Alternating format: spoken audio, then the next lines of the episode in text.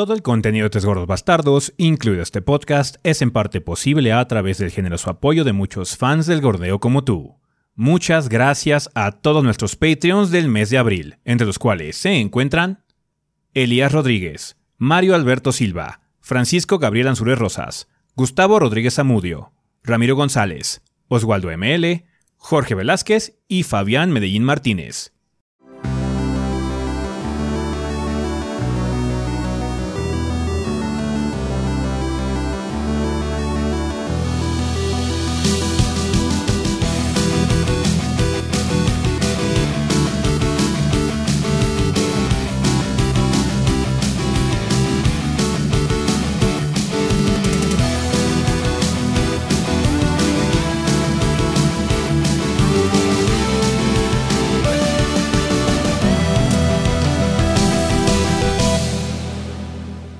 Pedo, banda? Sean bienvenidos al episodio 476 del podcast de los tres gordos bastardos. Yo soy su anfitrión Ezequiel y como ven aquí encuentro con el resto del elenco de los gordos, o sea, a Rafa y Adrián. A ver, Rafa, si quieres empezar contigo esta semana, ¿qué anduviste haciendo en el mundo del corteo? ¿Qué hubo, banda? Pues eh, esta semana hemos estado eh, pues jugando el siguiente juego eh, de la reseña grande. Todavía no se concreta, pero ya próximamente. Bueno, Yo ya, decidimos, ya decidimos que va a ser reseña grande, Así es. Pero Así es. todavía no está la reseña grande hecha. Así es. Y no, no es el Este- juego de Lego. Porque No, muchas no. estaba diciendo que iba a ser el juego de Lego. No, no es el juego de Lego. No, no es el juego de Lego. No, no lo es. También he estado jugando otra cosa que va a ser otra, otro que estábamos debatiendo si va a ser reseña grande o va a ser reseña o va a ser mini. Va a ser mini. ya decidimos. Entonces, pues sí, ese también hemos pues he estado metiéndole a diversos juegos. eh, y, e intenté esta, hacer un stream de Ori and the Will of the Wisps el jueves. Me Intentar estuvo la palabra. acompañando intentar es la palabra, estuvo acompañándome Adrián como por 20 minutos y pues eh, dos noticias, una buena y una mala. La mala es que desgraciadamente yo tuve un eh, fallo técnico aquí, mi tomacorriente ya dio de sí, is, is caput, entonces pues no hubo forma de volver a, a encender eh, todo el equipo a tiempo para volver a, regresar al stream. Eh, ya, ya resolví el problema, aparentemente esperemos que no tenga más contratiempos, pero al parecer ya todo está eh, en orden. Pero pues sí, en ese momento no hubo forma de, de arreglarlo todo pues con el tiempo, a tiempo. Digamos que hubiera me hubiera regresado con ustedes media hora más tarde, entonces no está, no estaba chido. Ya eh, ese y Adrián pues hicieron el favor de hacer un stream de, de Elden Ring de emergencia. Así es, de emergencia. Entonces, pues sí, ahí quedó. Eh, esa es la mala noticia. La buena noticia es que realmente me perdí mucho durante lo que estuve haciendo en el stream. Entonces casi no avancé. entonces no nos perdimos, no se perdió mucho, la verdad. Está bien, ya continuarás después. Sí. Ya continuaré otro día. Perfecto. Eh, ¿Tú, Adrián, qué has andado haciendo? Pues hicimos stream de Lego, de Skywalker Saga. Eh, ahorita lo estoy jugando para la mini. Y está largo. O sea, es- al principio pensé que iba a ser más corto porque originalmente los juegos de Legos tienen 10 misiones por cada película. Aquí solo hay 5 por película. Pero hay muchas actividades en medio, como en pequeñas secciones de mapa abierto, por así decirlo. Entonces está largo el cabrón. este, pero está bastante coquetón. También, bueno, obviamente, como mencionó Rafa, acompañé a Rafa un ratito y luego a Ezequiel en el stream de eh, Ori y Elden, respectivamente. Mm, obviamente, el juego de la reseña que sigue. Y. Ah, se me olvidó. Más mierda. Ah, estuve, estuve organizando el siguiente pila. Ojalá o haya pila también este mes. Eh, ya, ya, este. Ya platiqué con, con la persona que me va a acompañar y es posible que sí se pueda hacer este mes en algún punto de este mes. Entonces, este, igual y hay pila también este mes. Si no, el siguiente hay, a huevo. Está bien. Entonces he estado también haciendo eso, ese como trabajo de organización, básicamente. Va. Eh, pues yo lo que estaba haciendo también es jugar eh, juegos para la reseña que entra. Eh, estamos viendo otros juegos adicionales. De hecho, esta semana debieron haber salido dos minis mías. Si, no, si nada más salió una, pues bueno, fue la de Moss, libro 2 o Book 2. Eh, otra es que estoy jugando el, juego de béisbol de Sony, el de MLB The Show. Em, ya debía estar pronto mi mini. Ojalá que si no salió hoy domingo, que se está estrenando la versión en audio del podcast, debería estrenarse mañana martes. Eh, si es que está viendo la versión en video. Entonces ya debería estar pronto. No sufrí tanto el juego. O sea, eh, digamos que el, béisbol es como eh, abrumadoramente aburrido. No es un deporte que me guste. Es muy aburrido jugar, pero hay un modo de juego en particular que está bastante bien. Entonces sí le encontré como el gusto al final. Em, pero bueno, chequen mi mini reseña. Obviamente es una mini reseña muy de novato porque no soy fan ni de béisbol, ni nunca he jugado esta franquicia de MLB The Show. Entonces es la primera vez que lo hago. Entonces es como una perspectiva muy de novato. O sea, sé que mucha gente está esperando ver si está mejor que el año pasado y que bla, bla, bla. Entonces, tipo, yo no les puedo decir eso. No sé, no lo sé, no lo jugué el año pasado. Eh, pero chequen, eh, una, cosa interesante es que, bueno, este, este juego ya es multiplat por fin, ¿no? Eh, ya por fin este año incluso llegó en el Switch. Entonces sí, pronto debería haber una mini reseña de ese juego y jugando otras cosas también, aparte del Den Ring para stream y eso, también mucho Final 14. He estado haciendo ahora sí, tomándome el tiempo para hacer mis dailies y cosas así porque ya me sale el parche nuevo, entonces hay muchas cosas que jugar o que vienen cosas interesantes para jugar en Final 14. Pero bueno, también esta semana banda se debió haber estrenado ya eh, de nueva cuenta Art of Anarto. Ya por fin el primer episodio del 2022 debería estar en vivo. Eh, creo que se acaba hace poquito, lo liberó Adrián hace ratito. Entonces, eh, pues ahí está banda. Una disculpa que nos hayamos tardando tanto con ese show, pero no, el inicio de año estuvo muy cabrón. Hubo muchos juegos, ya estamos empezando la fase calmada. De hecho, ahorita que lleguemos al sillón se va a notar en, la lista de lanzamientos de la semana, está bastante escueta ya, si se le compara. Eh, pero y ya, ahí andamos este, en, en, pues bueno, ya en el show de Art of Anarto y esperamos ya eh, tener un ritmo de lanzamientos relativamente, pues bueno, normal. Constante por lo menos. Constante, sí. Eh, faltan algunos shows todavía. Eh, por ahí les debo un Yabai. Espero ya pronto esté disponible. lo que estamos haciendo es que estamos haciendo un poquito de cambios en la presentación de Yabai también. Para hacer una versión un poco más simplificada. Eh, para que también ya no nos tome tanto tiempo editar esos videos. particularmente a mí. más que nada porque como son shows periféricos, luego pues toma prioridad el contenido principal del canal, que es videojuegos, al final de cuentas. Entonces queremos ahorrarnos un poquitín, cambiar un poco la perspectiva, la filosofía de edición del Yabai, hacerlo un, no el video más difícil en cuestión de edición que tenemos, sino uno relativamente normal porque eso es lo que ocurría. Ya era muy complicado debido a las animaciones que habíamos puesto.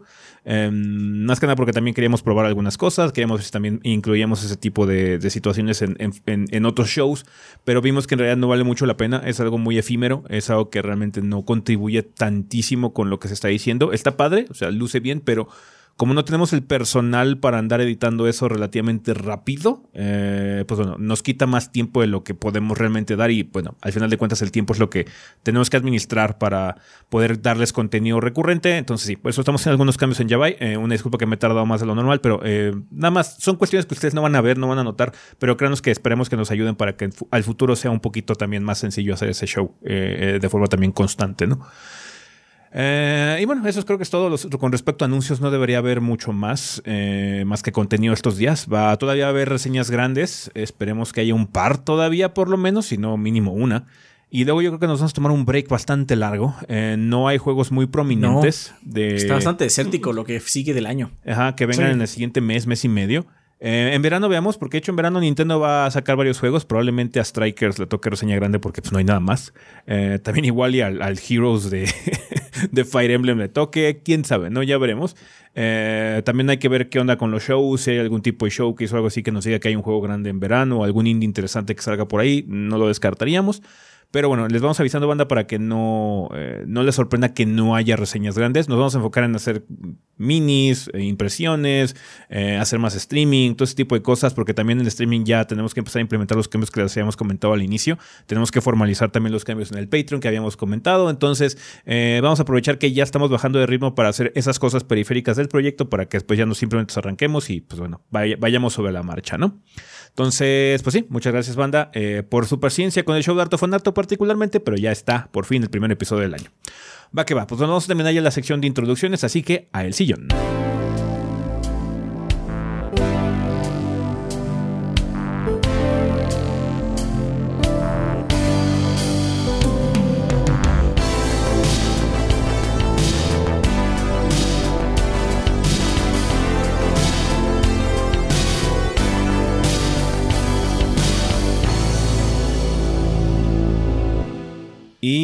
Pues ya estamos aquí en el sillón donde vamos a hablar un poco sobre las noticias más relevantes de la semana. Pasaron varias cosas, una de las más, eh, una de las que más causó ruido es que una franquicia bastante querida por muchos, eh, Monkey Island, va a regresar. Cuéntanos, Adrián, cuáles son los detalles.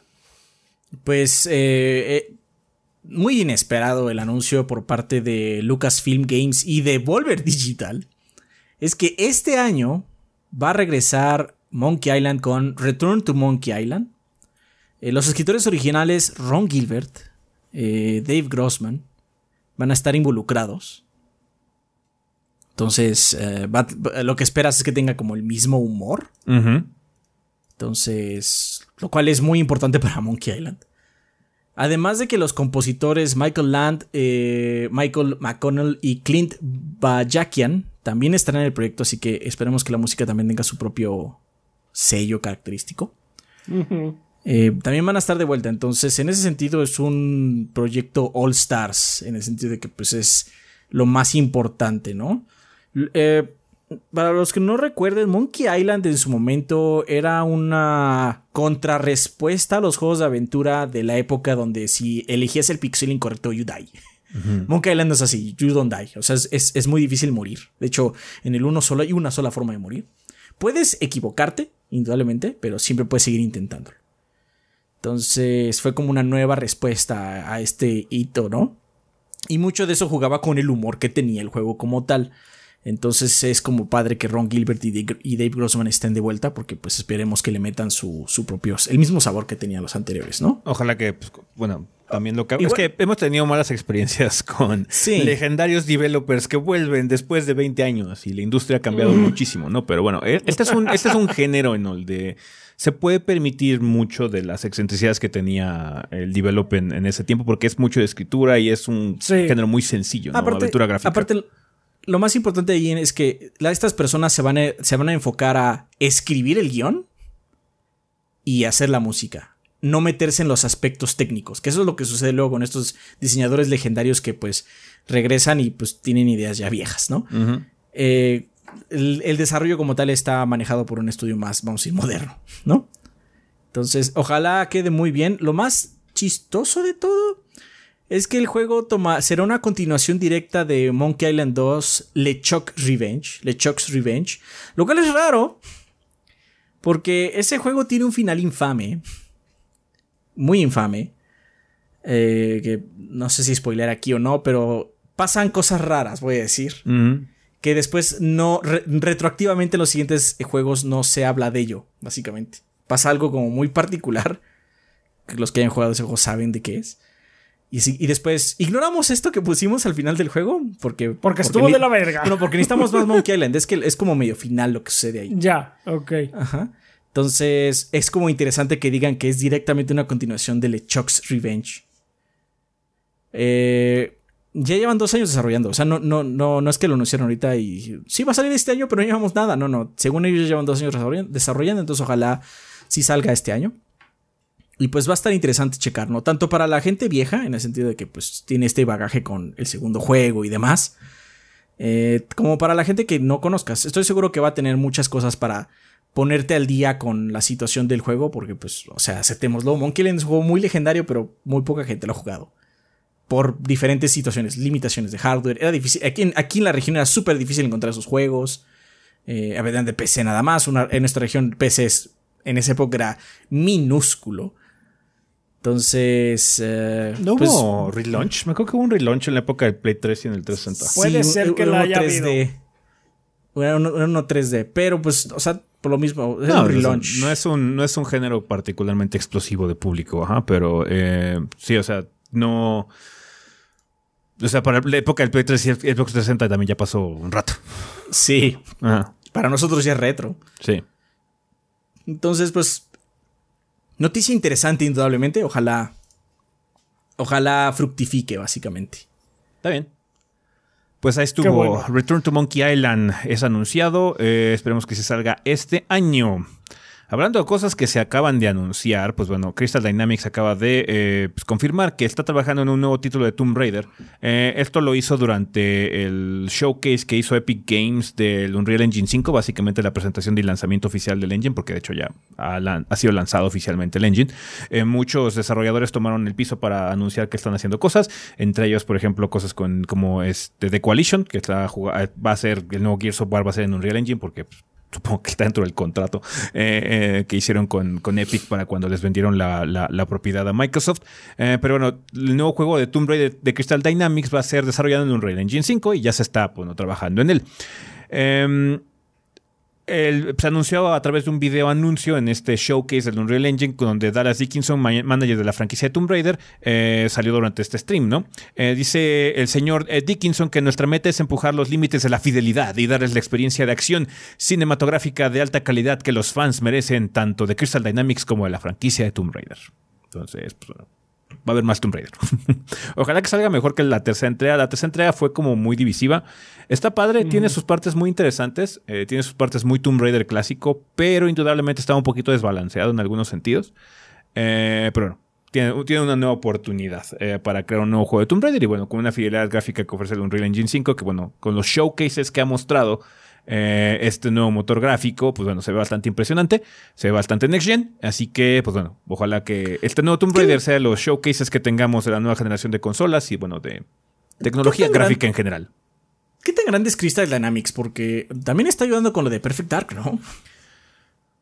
Mira, lo de Perfect Dark es de chocolate. Yo creo que. no me sorprendería, que, no me sorprendería que ese Perfect Dark se cancelara. O se retrasará mucho. O se retrasará mucho. Ajá, porque sí, sí, sí, sí. Microsoft está teniendo muchas broncas con sus estudios internos ahorita y. Ya. sí, porque, o sea, Crystal Dynamics también está ahí, pues. Le está metiendo, pues, tiempo. Y también tiene la. O sea, Marvel, Avengers, que no mucha gente lo jugará, pero es un juego de servicio y hay que estar ahí. Entonces, ¿qué tan grande es Crystal Dynamics? Pues no sé, pues supongo que bastante grande en general, porque como, también tiene la, corporación hermana de Eidos Montreal, o sea, en realidad son dos estudios, pero en realidad es como uno grandote partido a la mitad. Eh, no sabría decirte, eh, solo sé que, pues bueno, eh, su papá Square está muy entusiasmado con el prospecto de que le paguen por hacer trabajitos. Y pues, bueno, Tomb Raider en general es una de sus franquicias que sí ha sido relativamente exitosa. así que pues, no, no veo mal que regresen a esa. Eh, más que nada por la misma filosofía. Va a ser una continuación de la trilogía que, de la nueva del nuevo Tomb Raider que tenemos. Entonces, creo que le vendría bien al estudio un hit. sí, ¿verdad? Sí, después de lo que pasó con Marvel Avengers y lo que ha estado pasando con el Perfect Dark realmente, ¿no? Entonces, eh, pues que salga bien. Eh, son capaces de hacer muy buenos juegos. Los dos primeros juegos de Tomb Raider son particularmente buenos. Digo, el tercero es eh, medio divisivo en ese sentido. No es malo, pero no está la calidad de los dos primeros, ¿no? Entonces, vamos a ver qué tal le va. Ojalá que todo salga bien con el Unreal Engine 5. Tienen el apoyo ahí de Epic, es un engine bastante masticado, tiene muy buenas herramientas, entonces, yeah. Suerte con el nuevo Tomb Raider. Eh, otro juego que se anunció, otro regreso que se anunció esta semana es que Remedy ha confirmado que va a haber remake de Max Payne 1 y 2 y de hecho está trabajando junto con Rockstar Games. Cuéntanos, Rafa, ¿cuáles son los detalles? Pues sí, resulta que en su página Remedy anunció que van a hacer los remakes de los primeros dos títulos de la franquicia en un nuevo desarrollo acordado con Rockstar Games. es que ellos eh, tienen la propiedad intelectual. Sí, porque vale la pena aclarar que los, los originales fueron creados por Remedy y los publicó Rockstar Games. Eh, Sam Hauser, que es el fundador de Rockstar, dijo que nos entusiasmamos mucho cuando nuestros viejos amigos de Remedy se aproximaron a nosotros con el propósito de hacer los remakes de los juegos de Max Payne. Somos enormes fans del trabajo que el equipo de Remedy ha creado a través de los años y no podemos esperar a jugar estas nuevas versiones. O sea, mientras... Tú te preguntabas qué tan grande es Crystal Dynamics. ¿Qué tan grande es Remedy, Adrián? Pero ahorita Remedy está haciendo dos cosas, ¿no? Sí, que, Acaba de terminar la, la campaña del juego este coreano, de Crossfire, que está bastante pitera aparente. Sí, estuvo culero. Está haciendo Alan Wake 2 y ahorita va a hacer remakes de Max Payne 1 y 2. Ah, true that, Alan Wake 2, sí es cierto. bueno, podemos decir que uno, uno ya lo acabaron. Estuvo culero. Este... La ventaja de hacer un remake, supongo, es que pues ya no tienes que ser la historia. Nada más tienes que hacer las adaptaciones eh, pertinentes, supongo. Pues es- depende de qué tan ambicioso sea, ¿no? O sea, como no sabemos qué tan ambicioso va a ser. Pues va a ser AAA como tal. Eso sí no, sabemos. entonces sí está cabrón, porque sí es una la nota. O sea, este, pues, de- deberíamos entonces esperar algo de calibre de Demon Souls. Sí, sí, tiene que estar así al tiro porque mira, esta es la cosa. Eh, el presupuesto ya, o sea, va a ser puesto en su totalidad por Rockstar Games, básicamente. Y dice, eh, eh, su suma va a ser similar a la que tiene una entrega típica de Remedy de AAA. o Entonces, sea, sí, o precios sea, ser- control. Control. Precio, sí, exactamente. Precio tipo control. Eh, y bajo este acuerdo, Remedy va a tener la oportunidad de eh, recibir regalías, pero solo hasta que después de que Rockstar Games haya recuperado la inversión del desarrollo, mercadeo y otros costos por la distribución y publicación del juego. Ahí la ventaja es el nombre, ¿no? Así es, Max Payne sí. Max Payne va a vender solo por lo menos un número X de copias por ser Max Payne. Nada más por ser Max Payne. Sí, o sea, la nostalgia vende en ese, en ese sentido, supongo. Mm, pues sí, eh, va a estar eh, desarrollando Remedy eh, este par de juegos. Este remake va a incluir las primeras dos entregas y va a ser, va a ser un solo título que va a estar disponible para PC, PlayStation 5, Xbox Series XS, o sea, es para la eh, current gen, básicamente. Y van a estar utilizando su engine propietario de, eh, de juego que es Northlight. Eh, sí, el, el de control. Ajá, el de control. Va a estar pesado Eh, ese juego entonces. Va a sí, sí, estar sí. pesado. Mi compu no lo va a correr. Sí, ya veremos qué, tal, qué onda con ya para la compu para ese entonces. Ah, en cuanto a qué etapa se encuentra, en dónde se encuentra en sí el proyecto, está en etapa de desarrollo, de concepto. So, yeah, it's gonna be a while. Va a tardar Sí, un rato. échenle. Probablemente unos- salga Alan Wake antes. De hecho, sí, es yo esperaría que. Es posible, sí. Sí, aunque pues si le están echando dinero a Rockstar, igual y es para que salga, salga más ra- un poquito antes que otros proyectos, pero pues quién sabe. Porque ya llevan trabajando en Max Payne no sé cuánto tiempo, pero pues más que el concepto. O sea, eso de dinero de Rockstar tampoco dice mucho. Porque, ah, pues, salieron los remasters o la Complete Edition de, de los GTA 3 Vice City. Sí, sí, salieron de Tenía la dinero de. Rockstar, definitivamente, pero Eh, trash. pero bueno, aquí por lo menos dijeron eso, va a ser una entrega de, de Remedy triple, calibre tri- Ajá, sí. triple A. Ahí nos vamos a dar una idea de lo Remedy tiene más Sí. pedigree. Indudablemente. Sí. No, pero o sea, eh, hincarse sobre el dinero no, no siempre nada más, no, no- no dice tanto. Más, es más importante eso. Bueno, va a ser como nuestro triple A, el triple A de, de, de Remedy. Ah, ok. Va a ser como control. O, o mejor, obviamente, ¿no? We don't know. Ujú. Entonces, Sí, sí, sí. este. Bueno, pues. Ojalá les vaya chingón. Esos juegos están vergas, a mí me gustan, pero. No han envejecido tan bien como uno quisiera. A mí lo que no me gustaría. los Max Payne no, no realmente. O sea, a mí lo que me gusta mucho del primero es que trata de ser como muy serio y super campy. Ujú. Me no me gustaría que se perdiera ese tono, pero sé que es difícil. Pues es que. Tienes que volver a hacer a la- a todas las actuaciones y todo. Sí, porque nada más es- ese nada más es el tono del primero. O sea, el, Sí, el Max Payne sí, 2 sí. cambia mucho de tono y Max Payne 3 ni se diga, ¿no? Entonces sí. Ya. Who knows, man. Who knows. No O sea, sé, no podría- sé. Podrían encontrar un balance como los remakes de Resident Evil. O sea, el remake de Resident Evil 2 tiene un muy buen balance entre las cosas clase B y las cosas un poquito más serias, que no llegan al borde así como tan extremo, ¿no? Max Payne 3 ya es una cosa bastante brutal. Es una en muchos- sufridera. en, en muchos sentidos, entonces. Eh, podrían tratar de bajarle un poquito de tono más que nada, pero sí tienen que corregir varias cosas, como ese pinche nivel de. Los pinches niveles de la sangre. Tienen que o quitarlos o hacerlos muchísimo mejor, porque todos tienen que, Tienen hacerlos- Son basura. Sí, tiene, tiene que hacerlos más, más este. ¿Cómo se llama? Pues que se puedan jugar, básicamente, Sí. así como. Jugables. No, no estoy diciendo que quiten el laberinto, porque pues es parte del asunto, ¿no? Pero una cosa es eso y una cosa es que te resbales y te mates. Podrían reimaginar esa secuencia de muchas formas y tendría Sí, el mismo sí, impacto sí, y el mismo sentido. Eh, nada más que no tenga, no sea el mismo tipo de gameplay, porque that thing is trash. Era trash en ese momento y es peor trash ahora. no, no envejeció nada bien. Ni cuando ni siquiera era bueno en su momento.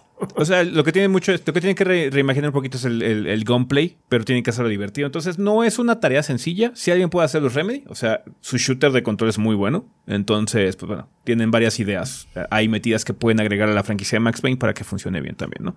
También puede ser una situación en la que puedas jugar versión vieja y versión nueva, no sabemos, ¿no? Cuál sea así como que la ah, situación. A la Halo, a la Halo Anniversary, también puede ser. Sí, sí, sí. Pero bueno. Eso sería lo ideal, supongo. Ahí está Max Payne. No sé, porque si fuera eso, el, nivel de sangre que dice que él tendría que estar verbatim como está. Which is not good. Pero bueno. y la cara de Rafa cambió cuando le dije, oh. Eh, otra vez eso, no, pues. No, pues nada más lo jugaremos como una curiosidad y ya. Yo, yo, yo, cada vez que entro a esos niveles de sangre, como que me llega un flashback así de. Ah, me acuerdo que hay que hacer esto para, para hacerlo rápido. Sí. No. De hecho, creo que en el segundo hay una forma, me acuerdo que hay una forma como de saltas a un lugar y casi en el final directamente y ya te sigues corriendo. Speedrun. Pero bueno, ahí está. Va a haber remakes de Max Payne 1 y 2, banda, eh, hechos por Remedy y publicados por Rockstar Games. Vale, eh, también tenemos información de parte de Rogue Legacy 2, eh, que ha estado en Early Access desde hace ya bastante tiempo, eh, pero bueno, ya se anunció que va a salir la versión 1.0 muy pronto. Esta va a estar disponible el 28 de abril para Xbox One, Xbox Series X y S y la PC. La desarrolladora Cellar Games comentó Rogue Legacy 2 finalmente llega a su versión 1.0 y no podemos estar más felices del resultado. Nuestra meta para Rogue Legacy 2 siempre fue prácticamente hacer Rogue Legacy 3, porque no podíamos contentarnos con simplemente hacer más. Tenía que ser fiel al original, pero también tenía que valerse por sí mismo como algo nuevo, o sea, es una secuela. Eh, después de casi cuatro años de desarrollo, llevarlo a los fans es el paso final de un largo viaje y esperamos que lo encuentren tan especial como nosotros lo vemos. El juego estaba en Early Access desde el 2020 eh, en la PC y bueno, el juego cuenta con reliquias que según Celador Games enfatizan el sentimiento Metroidvania al darle a los héroes habilidades nuevas permanentes. Junto con las reliquias, los desarrolladores han intentado dar más accesibilidad a su juego, esperando que esto permita que los jugadores tengan éxito incluso cuando estén teniendo dificultades. O sea, trataron de básicamente darle un poquito de accesibilidad y, suavizar un poco los madrazos que te da el hecho de andar muriendo constantemente y tener que reintentar y reintentar y reintentar el, eh, desmadre. Entonces vamos a ver qué onda. No he jugado nada de Rock Legacy 2 eh, en, en, su Early Access, pero bueno, ya sale pronto el 28 de abril, la versión 1.0, entonces igual le damos una checada. Fue, para los curiosos, fue la primera serie de gordos juegan que existe. De hecho, sí. es. Entonces, hey, igual y podríamos hacer serie de gordos juegan de este. Quién sabe, ya veremos en el futuro. Pero bueno, 1.0 de Rogue Legacy 2 ya estará disponible 28 de abril. Ahorita nada más para Xbox S y la PC. Vale, eh, hablando de Early Access, también eh, se mencionó que el juego de Duna, este de RTS que va a salir en el futuro, va a tener Early Access. Cuéntanos, Adrián, ¿cuáles son los detalles? Eh, pues sí, eh, Dune Spice Wars eh, tendrá Early Access en PC vía Steam el próximo 26 de abril, o sea, ya realmente pronto, ¿no? También se dieron algunos detalles sobre que los Fremen van a ser una raza jugable dentro del juego y no van a estar ligados a ninguna de las grandes casas de Landsrath. Porque, bueno, obviamente vamos a tener también la Casa Harkonnen, los Atreides y una cuarta facción que se le denomina los Smugglers, que son unos mercenarios que viven en, Arrakis, ¿no? Eh, pero los Fremen tendrán su propia facción, su propia este, cosa, ¿no? De hecho, comentaron que los Fremen se moverán más rápido y resistirán mejores las condiciones ambientales, atrayendo menos la atención de los gusanos de arena. Incluso pueden usarlos como un mecanismo de viaje rápido. Son buenos en tácticas de sigilo y guerrilla. Su objetivo es juntar a todas las comunidades de Fremen que hay en el planeta para expulsar a los invasores imperiales. Su líder será Liet Kynes y su hija Chani será una, uno de los consejeros. Eh, ahora bien, este Early Access no va a contemplar eh, multiplayer ni tampoco historias. Básicamente juega otra la compu inicialmente, ¿no? Entonces, pues es, pues es un, early access, un early access para que pruebes las mecánicas de lo que va a ser eventualmente Dune Spice Wars. Sí, se dé para ver si hay que corregir algo o algo así, ¿no? Así es. Ojalá esté bueno. Eh, como es un RTS asimétrico, pues cada una, cada una de las razas tiene que tener su. Pues su cosa, ¿no? Y parece que los Fremen es pues adaptabilidad que va bien con el tema del libro o la película, como quieran verlo. Entonces, pues se ve bien, se ve interesante, ya no falta nada por si les llama la atención. Unos cuantos días, menos de 20. Así es, 26 de abril sale ya el Early Access de Duna Spice Wars. Em, algo para lo que falta todavía un poco más es que va a haber un showcase de THQ Nordic, donde van a mostrar varios de sus juegos. Lo anunciaron de forma muy anticipada por alguna razón. Pero bueno, el 12 de agosto nos vemos para el showcase de THQ Nordic. Eh, la compañía ha prometido que va a incluir varios juegos nuevos que expandirán el portafolio eh, con nuevos géneros con experiencias de juego originales y de licencia.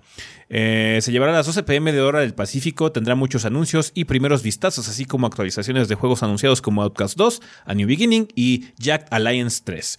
También planean mostrar detalles de la aventura multiverso de Bob Esponja. SpongeBob SquarePants de Cosmic Shake y Super Power 3. Será transmitido por YouTube y por Twitch. Así que pues pónganlo en el calendario, supongo, porque se les va a olvidar, ¿verdad? Nosotros también. No mames, es mucho tiempo. Sí. 12 de agosto. Alguien, alguien, alguien tiene que avisarlos de THQ que así no funcionan las cosas. Sí, no, o sea, no, no es por demeritar a THQ, claramente hacen mucho. Hacer juegos está difícil, indudablemente, ah. pero pues no son Nintendo como para o, Microsoft o Sony, ¿no? Para que me diga que en tres meses va a haber algo y me interese. Sí, muy pocas franquicias. muy pocas franquicias pueden darse ese lujo. Y, e incluso ni siquiera lo hacen porque así no se juega el juego, hombre. Máximo una semana. Para que tengas el hype esa semana y la gente especule y haga locuras. O sea, incluso si anunciaran GTA 6, no lo anunciarían con tres meses de anticipación el showcase, güey. ¿Ah? Lo anunciarían una semana, güey. Nos vemos la semana que entra, perros. Trailer, cae el miércoles a tal hora y todos como locos, ¿no? Sé que THQ no tiene así como una propiedad que vuelva loca a la gente tan drásticamente, pero bueno, pues no, no, no, das con tres meses de anticipación menos. Tres meses es mucho, es mucho. Es mucho. no me voy a acordar, en serio, no me voy a acordar. Pero bueno, que quede marcado que se habló aquí en el podcast que el 12 de agosto iba a haber A pesar de que quizás no volvamos a hablar de él. Igual se nos olvida. bueno. Pues ahí estuvo. Vale. Eh, bueno, pasando a otras noticias, hay eh, pues bueno, un desarrollo de actividades en todo este desmadre que está ocurriendo con Activision Blizzard. Eh, parece ser que hubo un cambio de estatus para varios trabajadores en la compañía. Cuéntanos, Rafa, cuáles son los detalles. A ver, sí, pues Pasa que en Activision Blizzard van a hay muchos trabajadores que están como temporales, ¿no? Hay este, más de mil trabajadores ahorita eh, eh, con base en Estados Unidos que están trabajando en el departamento de Quality Assurance o QA. QA, básicamente. y pues este ¿cómo se llama? Este jueves, eh, Mike Ibarra, que es cabeza de Blizzard Entertainment y director de operaciones en Activision Publishing, compartió la noticia con el personal de que eh, casi, casi 1100 trabajadores van a ver un cambio en el sentido de que ya no van a ser temporales, ya van a ser, eh, van a ocupar posiciones de tiempo completo y van a tener un aumento de salario. Eh, el vocero dijo, a través de un vocero de Activision, de Activision Blizzard dijo, a través de Activision Blizzard les traemos más contenido a los jugadores de nuestras franquicias como nunca. Por ello estamos refinando la forma en la que nuestros equipos trabajan juntos para desarrollar nuestros juegos y entregarles la mejor experiencia posible a nuestros jugadores. Tenemos planes ambiciosos para el futuro y los miembros de nuestro equipo de QA son una parte crítica en, nuestros esfuerzos de desarrollo. Em, esta conversión de, eh, de, convertir a estos trabajadores temporales en tiempo completo va a incrementar la fuerza de trabajo eh, de Activision Blizzard en un 25%. Eh, también como, el vocero comentó que tanto Activision Publishing como Blizzard Entertainment van a seguir usando apoyo de trabajadores externos para los empleados de QA cuando los picos de carga de trabajo excedan lo que el equipo pueda manejar. Ahora, esto como que tiene pinta de ser una buena noticia, pero hay un lado oscuro a todo esto. Y eso es que hay 20 trabajadores temporales en los estudios de Activision Blizzard que sus contratos no fueron incluidos en este cambio. Y 12 de ellos trabajaron en Call of Duty Warzone en Raven Software, eh, que es un estudio que está intentando formar un sindicato con la Communication Workers of America. Eh, eh, el grupo que es llamado Game Workers Alliance tuvo el apoyo del 78% de los trabajadores aptos, eh, pero Activision Blizzard se negó a reconocer el sindicato. El grupo está esperando una decisión de la Junta de Relaciones de Trabajo Nacional antes de llevar a cabo un voto de, unión oficial. Eh, esta nota, la, que cuando la sacamos de Polygon, también, este, pues en Polygon, ellos pusieron la nota de que preguntaron a Activision Blizzard respecto a que si este a, no hacer el cambio para estos trabajadores fue una eh, como un esfuerzo para socavar el, eh, el movimiento de crear un sindicato. el movimiento de crear un sindicato. Y el vocero respondió: La aseveración del sindicato está equivocada y es falsa. Se sabe bien que durante un periodo de petición, la ley prohíbe que un empleador extienda nuevos beneficios a los empleados que van a votar. De acuerdo, y citó el artículo y tal cual, así de que aquí lo pueden ver claramente. La Alianza de Trabajadores de Juegos nos culpa por tratar de acatar la ley pretendiendo que esta no existe. En otras palabras, se fueron con las letras chiquitas de, de, la ley. Es básicamente un loophole que están explotando. Que, eh, mira, mira, o sea, podría funcionar en el sentido, o sea, puede ser un loophole, puede ser la ley o lo que quieras, pero este movimiento, a final de cuentas, es beneficioso para los trabajadores, eso es bueno, pero también está asegurándose la directiva de que no vuelva a ocurrir. Básicamente le, vas a, le vas a dar a todos los trabajadores estos beneficios para que a ninguno se le ocurra empezar a formar un sindicato. Empezar a formar un sindicato. Entonces, sí, pues esa es la, básicamente lo que están tratando de, de hacer. De sí, sí están, sí, es muy clara que es muy claro que se están socavando el esfuerzo para, para que se forme el sindicato valiéndose de un eh, o sea lo están haciendo de acuerdo a la ley no están haciendo nada ilegal pero pues sí están es un es juego de abogados básicamente. Sí. y pero pues sí e, eso es lo que está pasando es juego de empresas. Sí todo el tiempo lo juegan. Ajá, todo el tiempo lo juegan. Entonces, pues, eh, pues sí, digamos que pues, es, es bueno, es bueno que casi 1.100 trabajadores hayan visto una mejora en sus condiciones laborales. Pero pues sí, o sea, lo están haciendo para eh, pues no tener que lidiar con un sindicato, básicamente. Vale, pues ahí está. Si hay algún tipo de modificación o cambios o algo, que, algo de evolución en esta noticia, banda, los tendremos al tanto también a futuro. Así es. Vale, ya terminando con algo un poquito extraño. Em, Ubisoft acaba de anunciar o se acaba de eh, declarar que han terminado el desarrollo activo para Ghost Recon Breakpoint, lo cual desconocía, desconocía que estaban trabajando activamente en el juego, así que cuéntanos, Adrián, cuáles son los detalles de esta situación.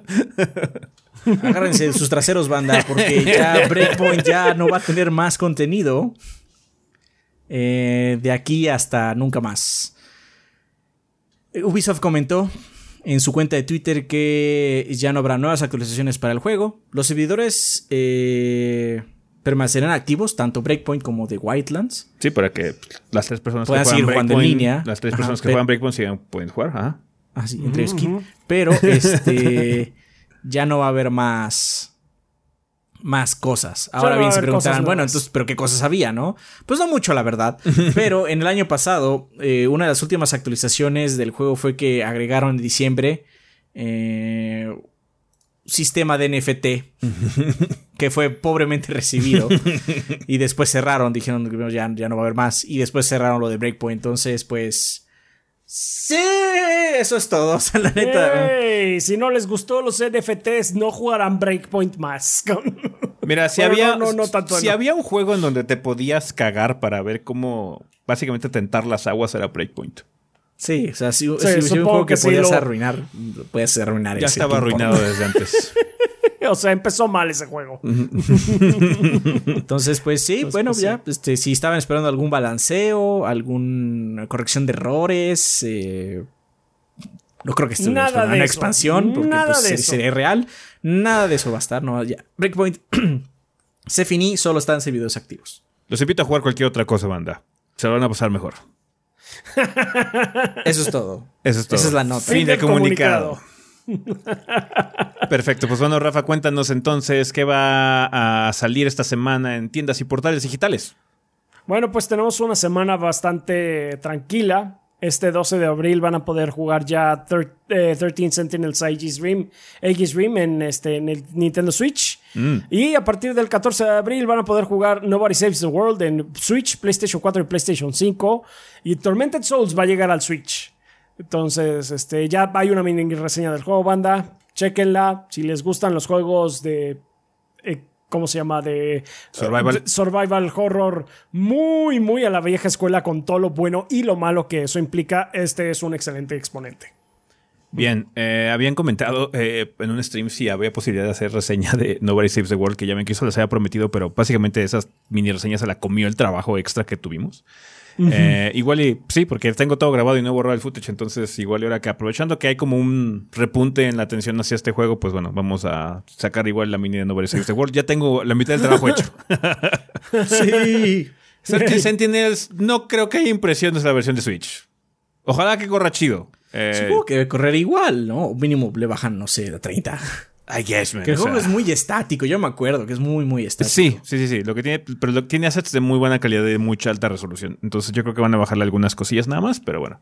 Pues, lo más pues le bajas el problemático. slider de calidad. Lo más problemático, de hecho, es la parte de RTS, porque, o sea, sí, es una aventura gráfica, pero no se les olvide que también es un RTS. Pero es muy No, básico, también es muy básico. No lo sé. O sea, de ports a Switch no hay nada jurado, hombre. Ajá. Sí. Entonces, ya veremos qué ocurre. Semana delgada, definitivamente. Sí. Sí, sí, sí, sí. Semana Esta es delgada, una excelente semana para hacer streams. que probablemente es lo que hagamos. Vale, pues bueno, banda, eso sería todo con respecto al sillón. Vamos al tema de la semana, pero eh, no les avisamos al inicio, pero bueno, se los avisamos una vez. No va a haber tema de la semana como tal, ya que estamos grabando eh, un poco más temprano normal y tenemos varias cosas que hacer después. Entonces vamos a aprovechar un poquitín ese tiempo extra que nos vamos a ahorrar para terminar ciertas cosas, banda. Les daremos tema para la siguiente semana, pero sí vamos a leer la vida después del podcast, así que vámonos directamente para allá.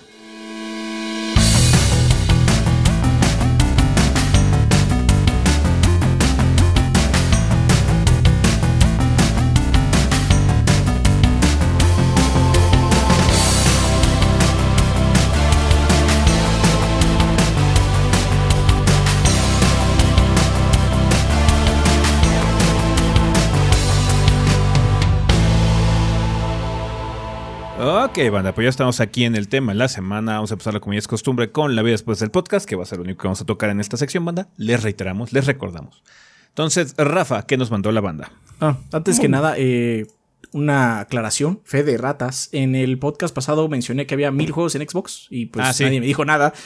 No, Tiene pues, más no bien. Tengo, no tengo ni sí. puta idea cuántos haya, la verdad. Ajá. Ahorita hay de entre 300 a 400, varía. Ya. Entonces, ok. El, de hecho, entonces la comparación con Plus está casi al mismo nivel. Mm, Resulta, Una disculpa. resulta competitivo. No, pues no sé, güey. Yo, no- Ajá. yo no checo así cuántos hay. Solo sé que hay muchos. Sí, hay muchos, sí, ya hasta ahí. Una disculpa por el error, banda. Está bien. Pero bueno, ahí está, eso es todo. vale, creo que se me olvidó Pues mencionar bueno, el está. título de La vida después del podcast. Es La vida después del podcast, episodio 475, PlayStation Plus Plus. Entonces, cuéntanos, Plus, Rafa, plus. ¿qué nos mandó la banda? Muy bien, tenemos dos comentarios. El primero de Juan Flores de YouTube que dice, hola gordos, yo pienso en que el nuevo servicio de PlayStation es una buena opción para competir con el Game Pass. Sí decepciona un poco que no tenga juegos first party de salida, pero es entendible.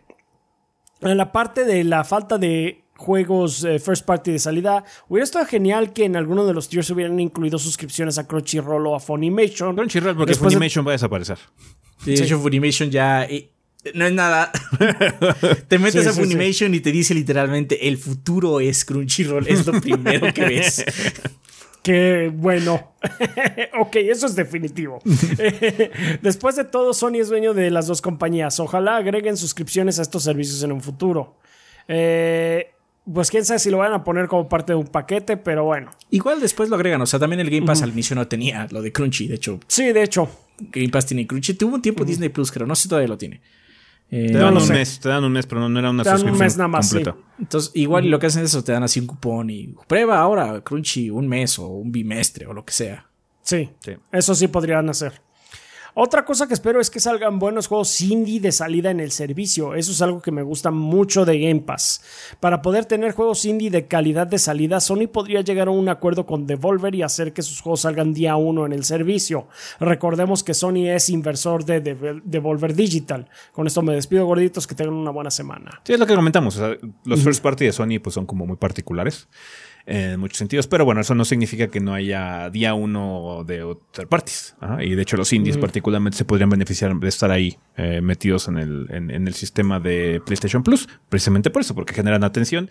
Y muchas veces por estos acuerdos que se hacen con las compañías que regulan rigen o son creadoras o controlan estos servicios de suscripción, eh, les va mejor eh, económicamente cuando tienen ese tipo de tratos.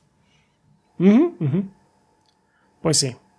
Eh, Bueno, también tenemos el comentario de Pete RG de Discord que dice: ¿Qué onda, gorditos y banda? Y nunca puede faltar el típico mi primer participación en la vida después del podcast, así que una vez escrito, vamos a darle. Muy bien. Yo había sido únicamente usuario de Xbox desde la generación 360 debido a limitantes económicas, por lo que únicamente pude contar con las tres exclusivas del Xbox One. No se enojen fanbo- fa- fanboys del Xbox y demás juegos third party, pues, pero desde hace casi dos años también lo he sido de Nintendo gracias a que pude adquirir una Switch y probar sus grandiosos títulos. ¿A qué viene mi participación? Pues yo nunca he sido usuario de Sony, excepto por una vieja PlayStation 1 que me metió al mundo del gaming en mi niñez. Y realmente sus exclusivas me han empezado a llamar la atención con cada juego nuevo, como eh, God of War, Horizon, Persona 5, The Last of Us 1 y 2, Spider-Man y demás títulos japoneses que no salen en otra plataforma. Estas nuevas tiers tipo Game Pass me llaman mucho, mucho la atención para conseguir la nueva consola de Sony, ya que tener la oportunidad de poder jugar estas exclusivas que me he perdido a lo largo del tiempo por un precio relativamente bajo suena demasiado atractivo a la vista de una persona que no es un consumidor de PlayStation. Ojalá todo salga bien, ya que es una idea bastante económica para poder atraer más público. Sin más por el momento, un saludo a ustedes y a la banda. Sí, de- Sí, aunque bueno, hay que, como mencionamos, ¿no? En el podcast pasado, hay que tener en cuenta que pues no sabemos cuál es la librería que Sí, va a salir. todavía no sabemos. Depende Exacto. mucho de eso, depende mucho de ya se ha comentado que algunos juegos first party de Sony sí iban a estar, ¿no? Y de hecho no me sorprendería ver ahí God of War, el primer Horizon, un Sí, de los dos de Last of Us. y- Los viejitos, los viejitos que ya no están vendiendo, ya que ya vendieron sus millones que tenían que vender y pues ya mejor se meten a esos paquetes para que resulte todavía más atractivo, ¿no? Pero ya, o sea, Sony es muy bueno usando sus IPs o sus productos eh, para tentarte a que compres las nuevas. O sea, es lo que está haciendo con PC básicamente, así como, mira, este God of War. Ya va a salir la secuela. ¿Y a poco te vas a esperar cinco años, güey? Yo no lo haría. Dice el presidente de Sony. Yo no lo haría. Sí, Dice, sí. Yo no lo haría. Yo iría a comprar Yo un no- PlayStation 5 y compraría jugarlo ya, de sí, sí, inmediato. Sí, gracias, señor Ryan. y, no porque, y no porque me llegue dinero en el bolsillo, sino porque es un buen juego. Así es. No, mamá. Pero bueno, es bueno haciendo esas tentaciones porque, o sea, lo que dijimos, Sí. los first parties Sony tienen muy buena calidad. Eh, eh, tiene ya la máquina muy bien aceitada PlayStation y entonces está sacando títulos de muy buena calidad. Entonces, sí, es como dijimos, es una muy buena opción porque este tipo de servicios de, de- de suscripción son particularmente deseables para la gente que no tiene mucho dinero para andar gastando constantemente en juegos full price o, o ese tipo de cosas, o que depende mucho de andarse esperando años después a que los puedas conseguir a 5 dólares, ¿no? Como ahorita puedes comprar Cyberpunk a 5 dólares, ¿no? Entonces, Ahora bien, ya. lo que siento que va a suceder cuando entre el sistema en junio. Ujú. Junio o julio, bueno, Junio. a mediados. Eh, es que ahora las exclusivas de Sony, si es que empiezan a entrar al servicio a la larga, van a tardarse más en bajar en precio. Probablemente. O se queden estancadas en un precio medio pero alto, voy a decir 40 siempre. Eso o el descuento va a ser exclusivo de Plus. Ya ves que ellos tienen descuentos de. Plus. Sabes que solamente sí. puedes aprovechar este descuento si tienes PlayStation Plus. Sí, Oh. Sí, lo Por- veo. o sea, yo, yo, yo los veo haciendo eso, básicamente, ¿no? Que de hecho Game Pass también lo hace. O sea, si tú tienes Game Pass y tienes un juego que te llama la atención, está más barato si tienes el Game Pass. Tiene algún tipo de oferta, ¿no? Pero sí los veo así como ya no vamos a bajar tanto el precio de los juegos porque pues pa- paga el servicio, perro, básicamente. Sí, ¿no? básicamente el descuento es pagar el servicio.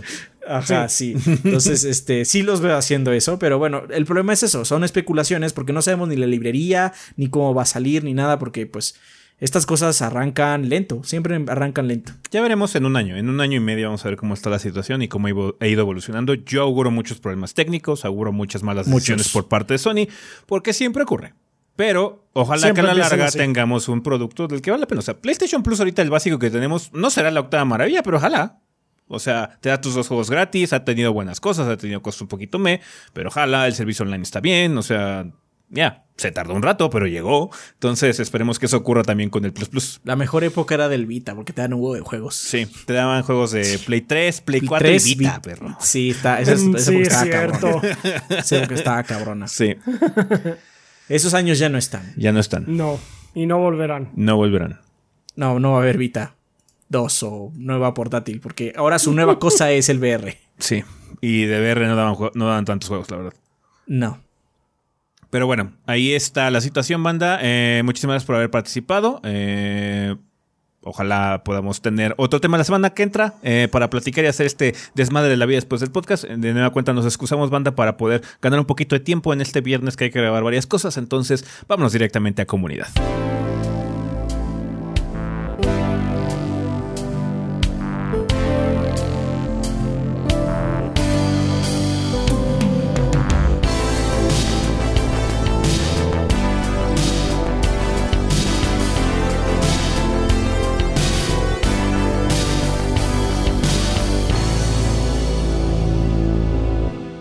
Bien, pues bueno, banda, ya nos encontramos en la, sección, en la sección de comunidad, que siempre es un excelente momento para agradecerle a los patrocinadores oficiales del podcast, que como ustedes saben son todos nuestros Patreons que donen 20 dólares o más durante el mes correspondiente. En este caso sería para el mes de abril. Así que muchísimas gracias a la gente que se ha quedado con nosotros, que ha decidido apoyar este proyecto de forma económica. Eh, ya saben, banda, que si ustedes entran a patreon.com diagonal 3 gordos B, ustedes pueden ver cómo pueden apoyar a este proyecto para continuar eh, elaborando, trabajando y trayéndoles contenido. Eh, especialmente ahorita vamos a agradecer a todos nuestros Patreons que hayan donado 20 dólares o más durante este mes de abril. Así que muchísimas gracias. Rafa, quien patrocina el podcast durante este mes. Muy bien, durante el mes de abril nos patrocinan Easy Elevit, que nos dice, Adrián, ¿recuerdas que decías que si tenías bigote eras malvado? Por lo tanto, Rafa era malvado y luego se agregó que los gatos son malvados por tener bigote. Y ahora Rafa tiene dos gatos y dos bigotes, ¿coincidencia? No, no es coincidencia real. Rafa es malvado. Oh, sure, sí, soy muy malvado. Está bien. No veo fallas en esa lógica. Sí, no me fallas en esa lógica. Este, un ángel guerrero nos dice: Saludos desde Critical Hit Pokémon Podcast, podcast de noticias y novedades en el mundo de Pokémon. Durante el podcast tuvimos una buena plática hablando sobre cómo los fans están cansados de la sobreexplotación de Charizard. ¿Qué personaje creen que ya esté sobreexplotado en, la en las franquicias que a ustedes les gustan? Ese Mario ya se tiene que ir. no, no es cierto. Ah, sí, Mario, ah, Mario, ya está muy gastado. Crash Bandicoot es el futuro, güey. Seguro, hombre. Este. Mmm. I don't, no, no, No, sé. no me viene a la mente nada que esté así como muy. Los Skywalker. Eh, Ah, supongo, bueno, sí. podría ser. I Punto guess. final. Punto final. A mí no se me ocurre nada. Sí. No, podría ser ese como que el único ejemplo que me viene a la mente en este momento. Pero bueno, pues ahí lo tienes, Ángel Guerrero. Sí. Mucha suerte en Critical Hit Pokémon Podcast. Así es. Raúl Fuentes dice: Buenas gorditos, pregunta cizañosa de abril. ¿Cuál es su aberración culinaria favorita? En mi caso son los eh, tacos liones. Estos están sustituyendo los, los kebabs tortas árabes en Francia. Básicamente es una tortilla de harina gigante con una capa de papas a la francesa sellados con una capa de crema.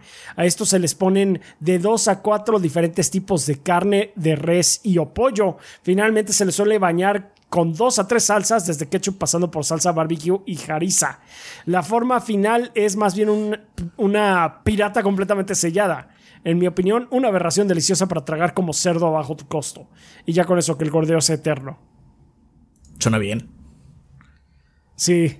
Suena raro, pero. No se me ocurre, pues que no llamaría las cosas que, por ejemplo, ya ven que aquí luego la gente de, de otros estados se queja luego que los, los chilangos hacen como muchas aberraciones culinarias, pero O es sea, así como... ah, sí, como porque no to- tiene las bolas para hacerlo. Sí, no, o sea, no, no imaginación le- así como la gente de Monterrey. Ay, ¿qué están haciendo porquerías ahí en la Ciudad de México? Pues sí, porque, o sea, nos cansamos de comer carne asada todo el pinche día, güey. O sea, nos Sí. gustan más cosas que nada más poner carne en un pinche asador y ya, ¿no? Entonces sí. Tienen miedo, tienen miedo a la grandeza. Pueden, vo- voltean a ver a Dios y dicen, no, perdóname. No, perdóname. Sí, Y o tú sea, dices, no ma- sí.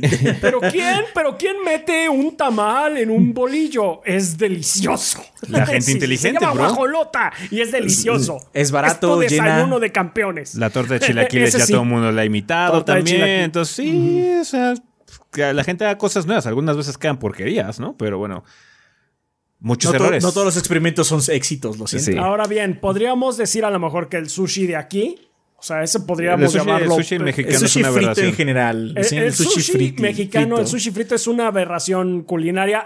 I like it, kind me gusta, me vale Sí, verga.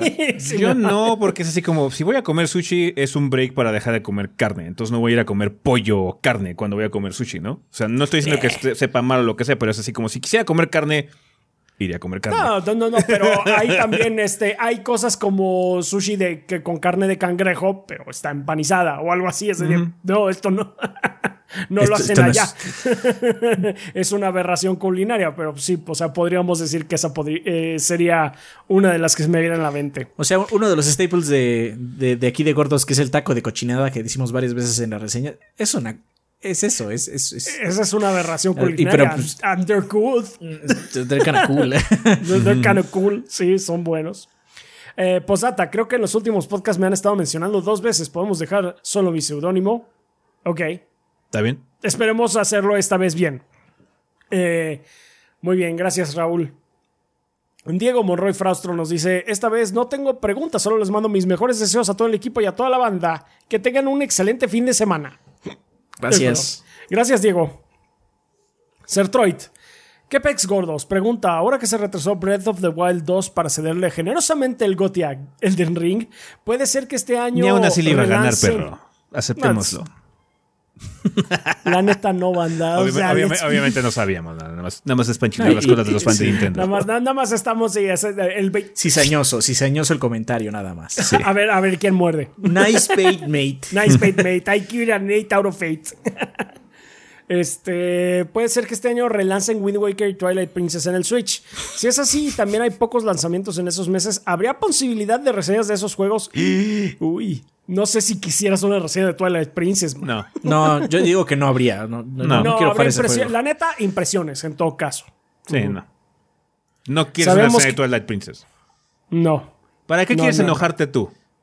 Ajá, se ve que te gusta. Sí. Sí. Wind Waker es un muy buen juego. Sí, Wind Wind Waker Waker está chingón. pero Twilight Princess, you don't want that. Sí.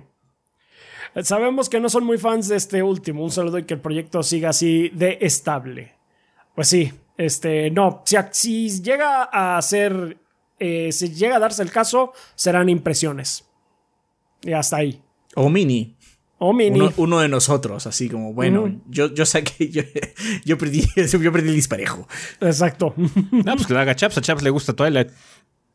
Ya, hay, sí, genuinamente sí me gusta Twilight. O, aunque o Kid. o Kid, en todo caso. No, Kid va a estar ocupado haciendo Pokémon. O sea, puede ser los dos. No sé si quieres que salga a tiempo. Ya veremos, ya veremos qué pasa. Porque estamos hablando de algo que ni siquiera. Ajá, de eso ni siquiera vas, Sí. no, o sea, no está ni anunciado. O sea, tú Sí, no podría suceder y así como. Ajá. Yo la verdad pasar. lo dudo. Lo dudo, yo lo dudo. Sí. Sí, no pensaría que ahorita no. Pero O sea, bueno, podría pasar, pero podría pasar. Quién sabe. también podría pasar muchas otras cosas. Postdata: Ba- Batman Arkham Trilogy a 8 dólares en la PlayStation Store hasta finales de abril. ¡Qué ofertón! Ujú, Bastante bueno. Muy bueno. Eh, Dinuncart dice: Estuve fuera del tier de 20 dólares unos meses porque decidí hacerles caso a su consejo y enfocarme en mí. Y eso incluye comprar una base para cargar controles de PlayStation 4. ¿Ustedes usan algo similar para sus controles? ¿Cómo se coordinan para que la batería de sus controles no les sea un estorbo a la hora de jugar para una reseña o hacer streams? Saludos. A mí nunca me pasa. Yo no he tenido ese problema porque tengo el cable aquí, así como que ya. pues, ah, se me está acabando la pila. ¡Clac! Lo conecto y sigo jugando. Sí, o sea, yo tengo dos cable. controles. Uno siempre se está cargando. Uno siempre se está cargando y el otro lo estoy usando, así que ya. Cualquier cosa así, hacemos el switcheroo y. Ajá. Ah, bueno, eso es porque, bueno, yo grabo para las reseñas, yo grabo aquí. Ajá, y por eso tengo este cable. Pero Sí. cuando estoy jugando mi consola y no estoy grabando, si no estoy en mi cuarto, voy a decir. ah, tengo uno de estos iguales, pero en mi buró. Tengo otro Ah, se cable le más largo. la pila.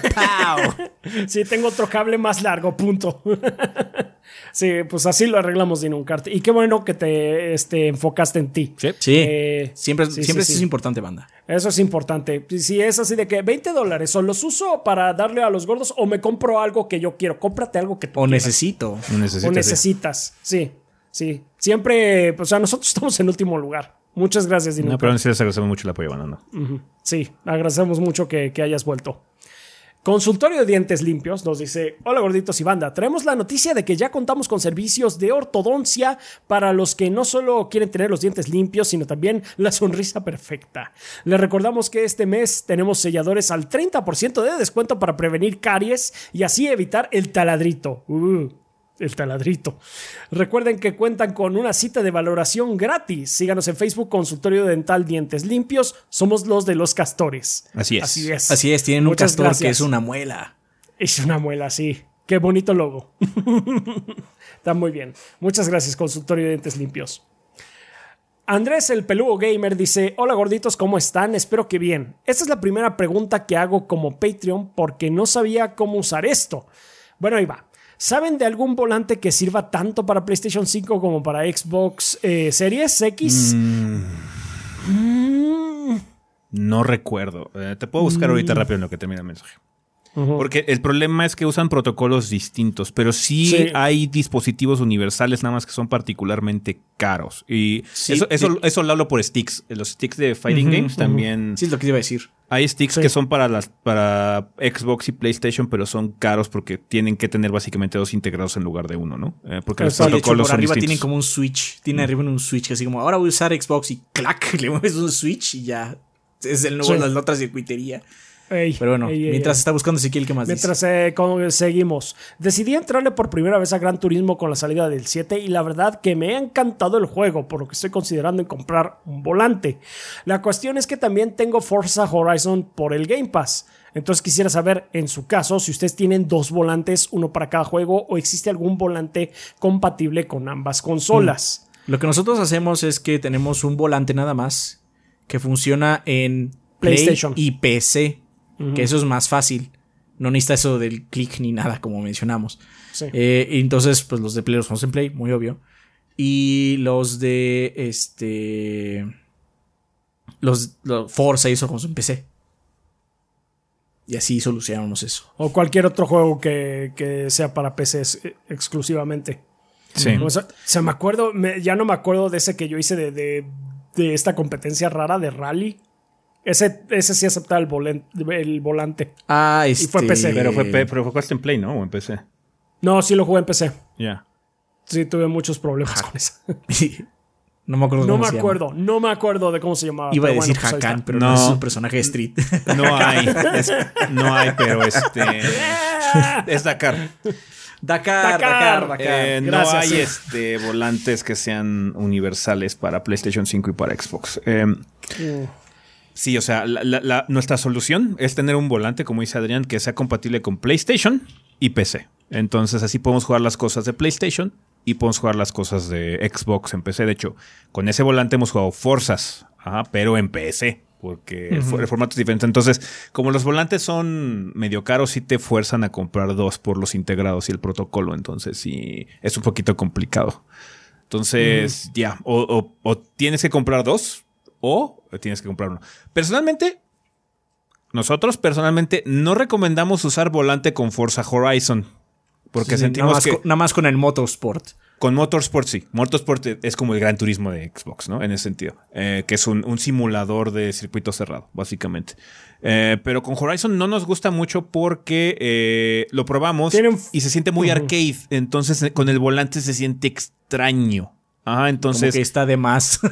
Sí. Sí, y más que nada porque también nos gusta mucho jugar con la cámara eh, en tercera persona, que se ve el coche en Forza Horizon por el desmadre y todo el desastre que es Forza Horizon, ¿no? Entonces, cuando juegas con volante, jugar con la cámara externa en tercera persona es muy raro. Ajá, Súper también. raro. Entonces, es lo que te podemos decir.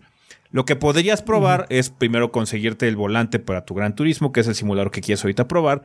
Ver si puedes correr, aunque sean muy baja calidad, Forza Horizon 5 en PC, en el Xbox Game Pass también, y ver si te gusta la experiencia y ver si ya después con eso eh, tú decides ya si quieres invertir en un volante de misma calidad o más barato, lo que sea para, para Xbox también, ¿no? Entonces, es lo que te puedo decir de nuestra experiencia, pero obviamente no, puede, no necesariamente va a aplicar para ti, ¿no? Igual ya si te encanta Forza Horizon 5 con volante, mucha gente nos ha dicho que sí lo juegan así, eh, pero digo, personalmente no es lo nuestro. Horizon. Horizon. Ujú. Motorsport sí. Motorsport, de hecho, sí funciona muy bien con volante y está muy padre Sí. también, ¿no? Pero Horizon en particular no, no sentimos que aplique tan chido con volante. Para Así que nosotros. aparte, o sea, en Horizon vas con tu pinche, no sé, Lamborghini a mil kilómetros por hora, te sales de la carretera y entras así como a la terracería y vale, verga, sigue siendo rápido. Sí, porque no, es un juego arcade. Entras en modo Wrecking Ball, básicamente. importa, vas no importa. Ajá. todo tu paso. Es Entonces, otro pues, sí. tipo de juego. Así es. Turismo, de hecho, Gran Turismo sí se beneficia mucho por el volante, cambia mucho la experiencia y de hecho, eh, Turismo en particular, eh, con algunos volantes que son compatibles, con el G29 que nosotros tenemos, por ejemplo, funciona muy padre eh, y sí cambia mucho la experiencia. Entonces, es lo que te podemos recomendar. Sí. Eh, continúa diciendo, por lo que he investigado, los más populares solo son compatibles con una de las dos consolas y PC. Es lo que comentamos. Muchas gracias de antemano, gordeando con ustedes desde el 2012 y ahora vamos por 10 años más como Patreon. Muchas gracias, Andrés, Muchas gracias. el peludo gamer. Eh, Rohan Saleta nos dice, ¿qué tal gorditos? Espero que estén muy bien. Estuve pensando mucho en los consejos que me dieron di- referente a las videoreacciones y tienen razón. Aparte de que podría recibir una amonestación severa en el menor de los casos a mis proyectos, no debería de conducirme por la ilegalidad para conseguir más interacción. Quise hacer lo que algunos creadores realizan y obtienes buen- obtienen buenos números, pero en cuanto transmiten un juego bajan como el 90% de la interacción, por lo que puede eh, ver, eh, por lo que pude ver en la última semana. Una disculpa si los comentarios y las preguntas anteriores los hicieron incomodar, enojarse o preocuparse, no fue mi No. intención. Ah, está bien. No, no, no, no. Dimos nuestra opinión nada más. Sí, sí, nada más es el consejo que nosotros dimos, pero estuvo bien. Eh, felices vacaciones de Semana Santa a ustedes y a la banda gordeadora. Muchas gracias, Rohan Saleta. Y pues mucha suerte con eso. Eh, Roland Kowalski dice: A veces carezco de fe. No creo en dioses, tampoco en reyes. En la palabra del gordeo, a veces confío. Por eso no sé si debo tener fe. El gordo pelón cuarentón se puso la camiseta azul. Eh, no, se puso la camiseta, la azul, no es una metáfora a explotación laboral, creo. ¿Puede significar algo? Fuera Sí, ya de vas a- va a sacar un mamadas- video. Sí, va a sacar un video. Un fuera ya de mamadas, algún eh, que les haya llamado la atención por su soundtrack. Me está pasando con Nier Automata. Saludos. algún juego. juego. que no- Sí. No sé, hay- hay- eh, es una situación rara porque realmente no estamos constantemente en una situación en donde escuchemos el soundtrack antes del juego. Sí. A mí me no. pasó, pero antes de entrarle al proyecto. Me pasó con el Guilty Gear, este, el Midnight Carnival. Estamos hablando de 2002, más o menos. Hace 20 años. y hace 20 años. Y con Bright también me, me llamó mucho la atención el soundtrack. Esos son dos ejemplos que puedo darte, por los que básicamente fueron un factor para que comprara los juegos. Pero recientemente, no. No, recientemente no pasa. bueno, pues ahí está. Gracias. Kralex. Muchas gracias, Rulon. Eh, Kralex dice: Saludos gorditos, otro mes más apoyando la causa del gordeo. Ya regresé de mis vacaciones a México y pienso continuar con Horizon Forbidden West, ya que no tuve tiempo de jugar. Que tengan un buen fin de semana. Disfrútalo, Gracias, obviamente, Disfruta disfrútalo. de Forbidden West. Mugiwara no Cronos nos dice: Cronos dice esta. Semana buena, semana banda y gordos. Es un gran placer poder ser parte de este gran proyecto como patrocinador del podcast. Mes de abril y continuando con la temática, les pregunto cuál es o fue su juguete favorito de la infancia. Ese que apreciaron o jugaron hasta deshacerlo. Saludos y que el gordeo siga dándonos esas sonrisas de niño inocente. Mis Legos. Tanto así que los tengo en una vitrina. Los Legos eran padres. A mí me gustaban mucho las tortugas, los juguetes de las tortugas. Juguete de las tortugas ninja. Me gustaban también. Me gustaban mucho, por ejemplo, cosas de. Me acuerdo cuando salió Batman Returns, hubo muy buenos juegos de esa serie de, de película. También estaban sí. padres, así como las- los modelos de Batman y los modelos del Batimóvil y todo ese tipo de cosas. Todos estaban padres, Sí. ese tipo de cosas. Sí, de hecho, el, el batimóvil del, del Batman de Tim Burton es el, el que más me gusta. Y creo que sí llega a tener el juguete de ese. Thundercats también. Yo nunca tuve Thundercats. Yo sí, yo sí tuve Thundercats. que no. Yo tuve las cuatro tortugas. Un Krang. Y eso es todo. No, yo de las Y- tortugas sí tuve bastantes eh, monos hasta eso. Tuve la alcantarilla de las tortugas, tuve uno de los taladros esos que usaban para transportarse y tuve el tecnódromo, que era como el que la pis de, de resistance de, del pinche ejército de tortugas. Está cabrón. No, es que a mí me empezó a gustar Lego bastante joven y los Legos siempre han sido. Preferías. Lego, sí. No, aparte siempre han sido. caros. ¿Te gusta Lego? Sí, sí me gusta. Ok, pues uno. Ten. Uno. Porque ten, ten, esto es lo del año. Y, y una Sí. cajita así, porque son, eh, son caros. Sí, sí, Yo sí. rentaba muchos juegos por eso, porque no porque Sí, pues, porque no, armaba no mucho había Lego para- también. Y me gustaba mucho Lego. Porque aparte lo bueno de Lego es que pues de cajita en cajita eh, sí se hacía un huevo. Porque pues al final tú armabas lo que querías, ¿no? Finalmente. Eh, Eventualmente tú terminabas armando lo que fuera, ¿no? Sí. Aunque ahora que lo mencionas, eh, ahora que lo mencionas también tengo un par de eh, hubo un par de Legos que armé con mi mm, con mi papá durante una Navidad que son eran de esos de, hielo, una nave grandotota y una base de hielo que de hecho sí la he visto que tú también la tenías, una que tenía como un domo en naranja. Ah, sí, de hecho sí, ahí la tengo. Sí. Sí, sí, este esos también me gustaron mucho. Pero bueno, pues esos son los juguetes que, nos vienen a la mente, Mugi Guarano, eh, Cronos. Muchas gracias. Eh, muchas gracias. También nos patrocinan Juan Barnett, Axel Nator, Miguel Ángel de Riquera, Miguel Mario, Bleeding Beetle, Sam's Dark P, Miguel Iscoa, Camilo Darbian, Mr. Fly 21, Jonis Vergara, Guillermo Contreras, Blue Nacy, Juan Luis, Kionashi, Tigre Negro, Mapachito Sarnoso, un ángel. Ah, bueno, ah, pues ya, lo mencionamos. Sí. Eh, sí. Benjamín Vázquez López, Mario Montenegro, Carlos, Mario Antonio Moreno Silva, Obed Ventusini, Eric Centeno, Bobus Gomers, Pedro A. Ramírez A, Eric Heredia Olea, Huevito con Papas, Gas de Hideiki, Luis Ramírez, Armando Sanser, Denis Flores, Nefog, Shadow Ryujin, Nesvin Zamora, Carótido y Esteban Meneses. Esperemos no haber vuelto a mencionar tu nombre eh, una vez más, Raúl. Una disculpa si fue así, pero bueno. Muchas gracias a todos ellos, a todos nuestros Patreons de 20 dólares para arriba, que eh, son nuestros Lord Bombones y se encargan de que Adrián y yo podamos vivir de, de este maravilloso proyecto mes con mes. Y en general, nuestros Patreons, que eh, de todos nuestros Patreons, que con una cantidad tan manejable como un dólar al mes, que son 20, 21 pesitos, un café para mí, unos chocorreles para Adrián al mes, pues ahí nos están apoyando muchísimo también. Ya saben, banda, que nunca es poco, nunca digan que están, que, que perdón por tan poco, porque nunca lo es, no, lo es. es muchísimo. Eh, apreciamos muchísimo todos los esfuerzos que hacen para eh, poder apoyarnos. También a nuestros suscriptores de Twitch que están ahí, pues, eh, aguantando los desperfectos que puedan tenerse con Ori and the, Will of the Wisps esta semana. Muchas gracias por estarnos ahí eh, viendo y en general, gracias a todos los que nos ven, nos escuchan y difunden la palabra del gordeo. Muchísimas gracias. Ustedes son la sangre del proyecto y pues sin su apoyo nosotros no podríamos seguir con esto. Muchas gracias, banda. Perfecto. Pues, gracias. Pues, bueno, banda, muchísimas gracias a todos nuestros patrons de la cuenta y vamos a pasar a la sección de preguntas. Eh, ya continuando con la sección de comunidad. Eh, banda, que tienen tres caminos para dejarnos sus interrogantes. Una de ellas es colocar su pregunta en forma de comentario aquí en el video de YouTube que ustedes están viendo. Nada más, por favor, les pedimos que coloquen la palabra pregunta al inicio del comentario para poder eh, saber que viene dirigida a esta sección. si no, pueden hacer lo mismo también en el post en la página en 3gb.com.mx o en las salas pertinentes de nuestro Discord, que es discord.gg diagonal 3 gordos B. esas salas para preguntas del podcast y también tema de la semana y todo ese desmadre son completamente abiertas. Así que no dejen de utilizarla si es que Discord se les hace más cómodo, banda. Pero bueno, preguntas como cuáles, como la de Skull D de Discord precisamente, que dice, buenas gordos, en esta ocasión tengo interés sobre la importancia de los FPS, los frames por segundo, en el competitivo. Entiendo el tema de la estabilidad. Si de por sí está en las nalgas que un juego individual tenga problemas de framerate, no está de más pensar lo rompebolas que ha de ser en un multiplayer competitivo, pero creo que no comprendo la ventaja de tener más frames a diferencia de otros jugadores. Casos como Fortnite o Overwatch, por ejemplo. Sí puede llegar a ser mucha diferencia o sigue dependiendo la habilidad del jugador. Por así decir, si un jugador tiene un juego a 30 FPS, contra otro que tiene 120. El primero automáticamente las tiene de perder.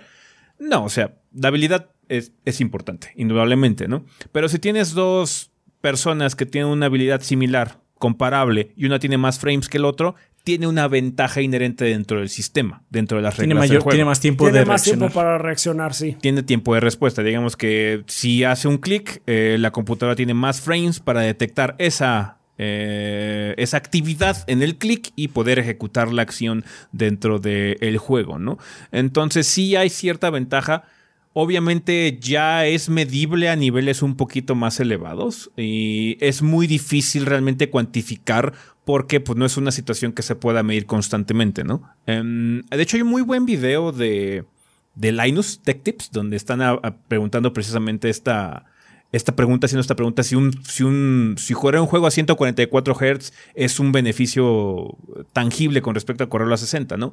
Y ellos la conclusión que llegan es que sí, más que nada por el tiempo de respuesta, por cómo ves el movimiento en la pantalla, por todo ese tipo de cosas, sí hay una ventaja.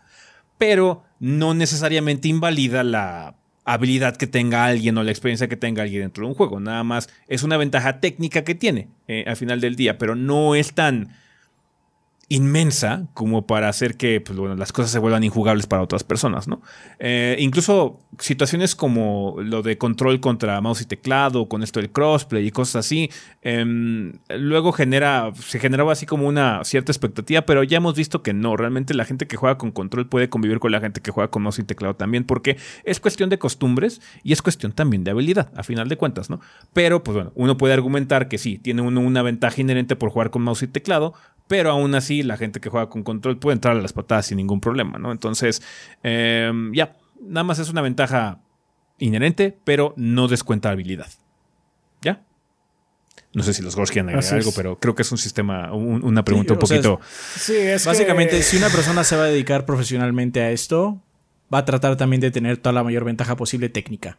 Sí. sí de voy a comprar el mejor teclado, que tenga con los switches que tenga la respuesta más baja para que se sienta para que tenga más rápido y pues obviamente también la velocidad de la tasa de refresco les ayuda. Sí. ya depende mucho de qué idea tú tengas en tu cabeza de lo que significa gaming. Porque hay gente que para el gaming es competitivo, punto final. Si no le estoy rompiendo la madre a alguien, no estoy jugando. Ajá. Entonces, pues para ellos es muy importante. Porque también es, es, es una percepción también social. También. Si la gente te, te, dice, es que si no juegas con 120 no hay otra forma de jugar y tú estás en ese grupo, también es difícil decir no. Mm. Si estás en ese grupo, claro. porque, o sea, 120 frames, o sea, ciertamente ha de ser mucho más cómodo, has de tener un tiempo de reacción mucho más laxo en ese sentido. Pero, pues, o sea, si eres una persona que nada más juega por, por hobby, por ser, lo haces de forma casual, Mm, tampoco es cuestión de vida o muerte. Creo que es más notable para este tipo de ambientes tu, calidad de internet que la tasa de refresco, de hecho. Ah. De hecho, sí. Entonces, si tu internet está como más pitero, lo vas a resentir más que los frames por segundo. Sí, definitivamente. que van a afectar, que posiblemente también afecten ese detalle. pues sí. Pero bueno, ahí está Scoldy. Eh, esperamos haber contestado tu pregunta. Es que también Alejandro Ramírez, según esto, no es el Kid. sí, dice que no es el Kid, pero bueno, o sea, la cuenta de Kid en YouTube es este. Es diferente. Sí, es diferente. Entonces. Es otro Alejandro Ramírez. Eh, nos escribe de YouTube que dice: Buenas gordos. Con el actual servicio de PlayStation, su Plus Plus y el Game Pass de Xbox, y si estos llegan a ser sumamente exitosos, ¿ustedes creen que en algún futuro llegue a pasar que ya no se vendan los juegos por separado? Es decir, que todos los juegos salgan en esos servicios únicamente, por lo que la única forma de jugarlo sea estar suscritos a ellos y terminen siendo tipo Netflix. Esa es mi pregunta, gordos, fuerza a todos ustedes.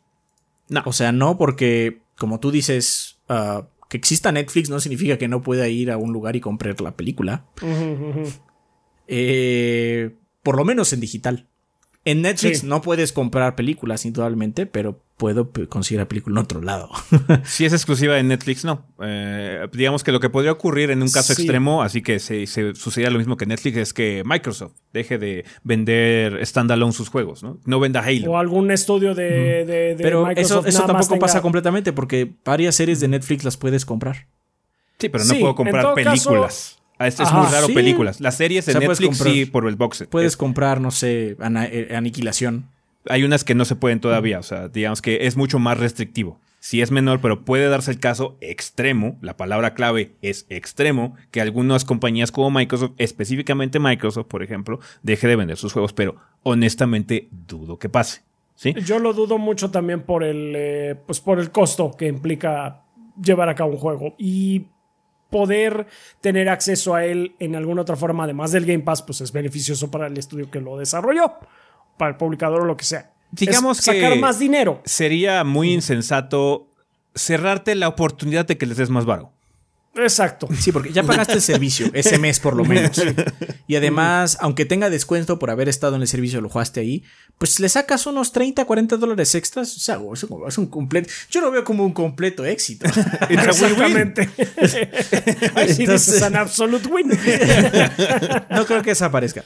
Lo que podría suceder, eso sí, es que incentive a que las copias físicas, que de por sí ya son bastante bajas, desaparezcan más. Eso sí, Digital no creo que desaparezca. No. No, no, no. Pero físicas, ah, ese es otro, ese es otro problema. Eso podemos, o podemos llegar al modelo coreano. Así que el, modelo coreano es muy in extremis, en el sentido de que, por ejemplo, cuando venden películas, todas las películas que puedes comprar son las ediciones de colección. Ah, ya sí. no, puedes comprar, no puedes comprar eh, el Blu-ray de una película. Cuando si vas a comprar una película, es la edición de colección, güey. O sea, es, es la única que hay. Entonces sí. Te eh, tiene que realmente gustar para soltar dinero. Pero no, yo no los veo aquí haciendo O sea, eso. que digo, no estaría porque saca- le sacas el doble de la suscripción o más. Que no estaría tampoco mal en ese sentido, porque así como valdría la pena comprar la versión física si mínimo trajera las Eso cosas sí. que traía Cyberpunk, ¿no? Que, ah, es que trae el instructivo, trae un mapita, trae así como que, ah, bueno, vale la pena comprar la versión física en ese sentido. Quizás no cuesta 60, 70 dólares, cuesta 80, 85, pero bueno, por lo menos vale la pena comprarla, güey. Ahorita si compras una pinche versión física está horrible, o sea, es, es- es así como super basic. Tiene sus ventajas, porque de hecho luego las ventajas que tienes que luego están más baratas en sitios como Amazon, entonces te sale mucho más económico comprar la versión física en algunas ocasiones. Pero em, sí, así en el sentido de coleccionismo nada más es tener la caja, o sea, no es ni siquiera ya algo como con mucho valor agregado. Eh, entonces ya. Y luego el problema es que también como... También dependes del sistema digital porque puede ser que la versión Gold Master haya salido con muchos bugs y luego ya la versión 1.5 sea la chingona. Tienes que actualizar tu juego de todos modos. Ajá, entonces dependes del esquema digital para que tu juego funcione de la mejor forma posible, ¿no? Entonces... Sí, o sea, poco a poco estamos yendo hacia una, hacia una versión digital. O sea, el PC Gaming ya, por eso ya abandonó las copias físicas por completo. Cuando vas a comprar una edición de colección de PC es así como risible que traiga un disco. Ya no existen. Si trae, trae un pinche disco de cartón, si acaso. Eh, No, ni siquiera las ediciones de nada. las ediciones normales tienen dentro del código. sí. Entonces ya. Solo es una caja. Eh, de hecho, recuerdo que lo que pasó con Halo ahora que salió es que la versión que venía en el disco ni siquiera la podías jugar porque... O sea, básicamente era un download, nada más un checking para bajar la Es versión como, digital. como la de Horizon, que trae, trae el trae el Steelbook, pero no trae el disco. No, no, no. Trae un código. Yo estoy hablando de la versión básica de Halo, no podías jugar. Ajá, o sea, la versión Ah, sí, no. La versión, Tenías que la versión bajar. Steelbook está bien, en- está en el sentido así que ya, ya es como muy común. De hecho, tengo muchas cajas ahí de las ediciones colección que, ay, sí, de la cajita y todo eso, pero la cajita no tiene ni madres, güey. Ajá. No tiene ni madre, sí. No, estoy hablando de la versión básica, un, un- el- el- el- la caja normal, la versión súper barata. Ah, eh, sí, hubo ahí como un. Que pues no es nada. Drama o sea, pequeño. No es nada, nada más es un pinche código para bajar la versión digital, güey. O sea, es. Es- entonces sí, ya es- es- estamos evolucionando eso, pero bueno. Puedes todavía comprar el producto aparte del sistema de suscripción, ¿no? Porque, pues sí, es que tienen la oportunidad. ¿Por qué, por qué, te- por qué no te dejaría darme más dinero, hombre? Ajá, si lo sí. estás haciendo con- sí. de voluntad propia. Sí, porque aparte de Netflix ahí es el raro. Porque Prime pe- puedes comprar la película. Sí. O sea, sí hay, Sí. digamos que no es tan común y, o tienes que esperarte un rato, pero sí existe esa posibilidad. Sí existen esos boxes. Eh, yo también los he visto, pero. No, no, no, en Prime puedes comprar la versión digital de la película que Ah, estás viendo. Ya, ya, ya. Sí. Porque es de Amazon. Entonces te metes a Amazon de- desde Prime y dices, ah, sí, cómprala, aquí está, cuesta, no sé, 20 dólares o 10 dólares o lo que sea.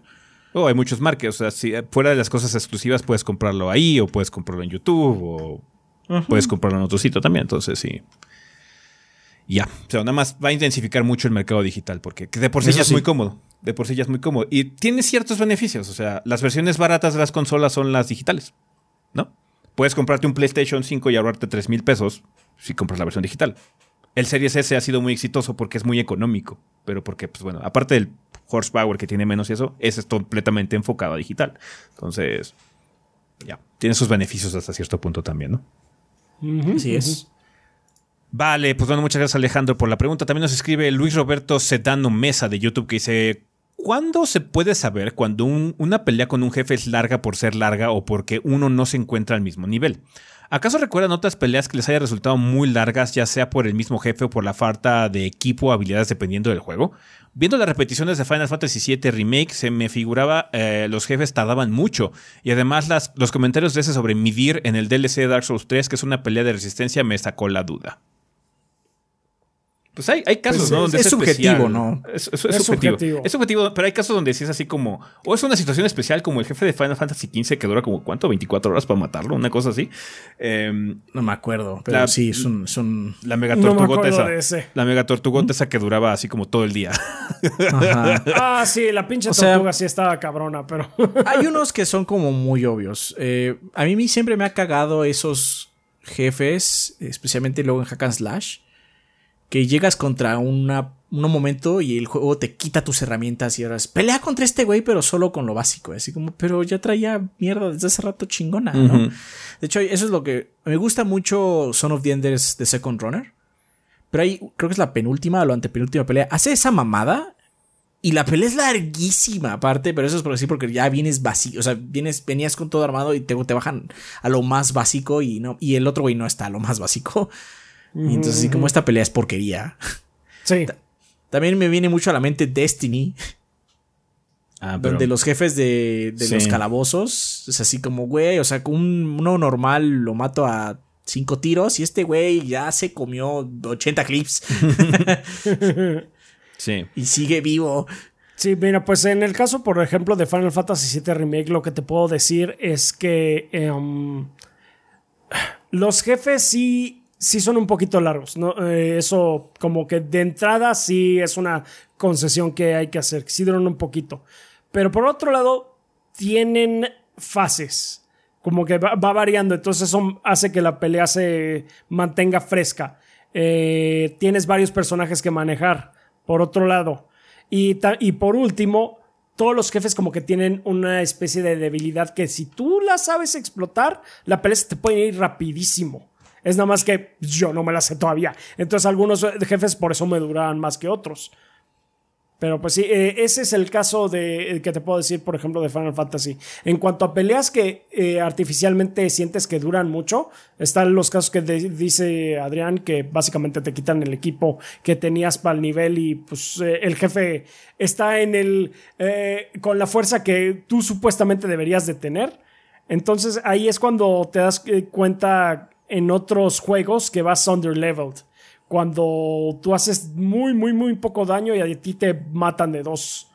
De dos, De- de- dos dos golpes, un estornudo, sí. De dos, sí, de un estornudo. Ahí es como que mm, quizás voy de muy bajo nivel para esta pelea. Sí, sí, hay como cosas muy eh, obvias, ¿no? En ese sentido.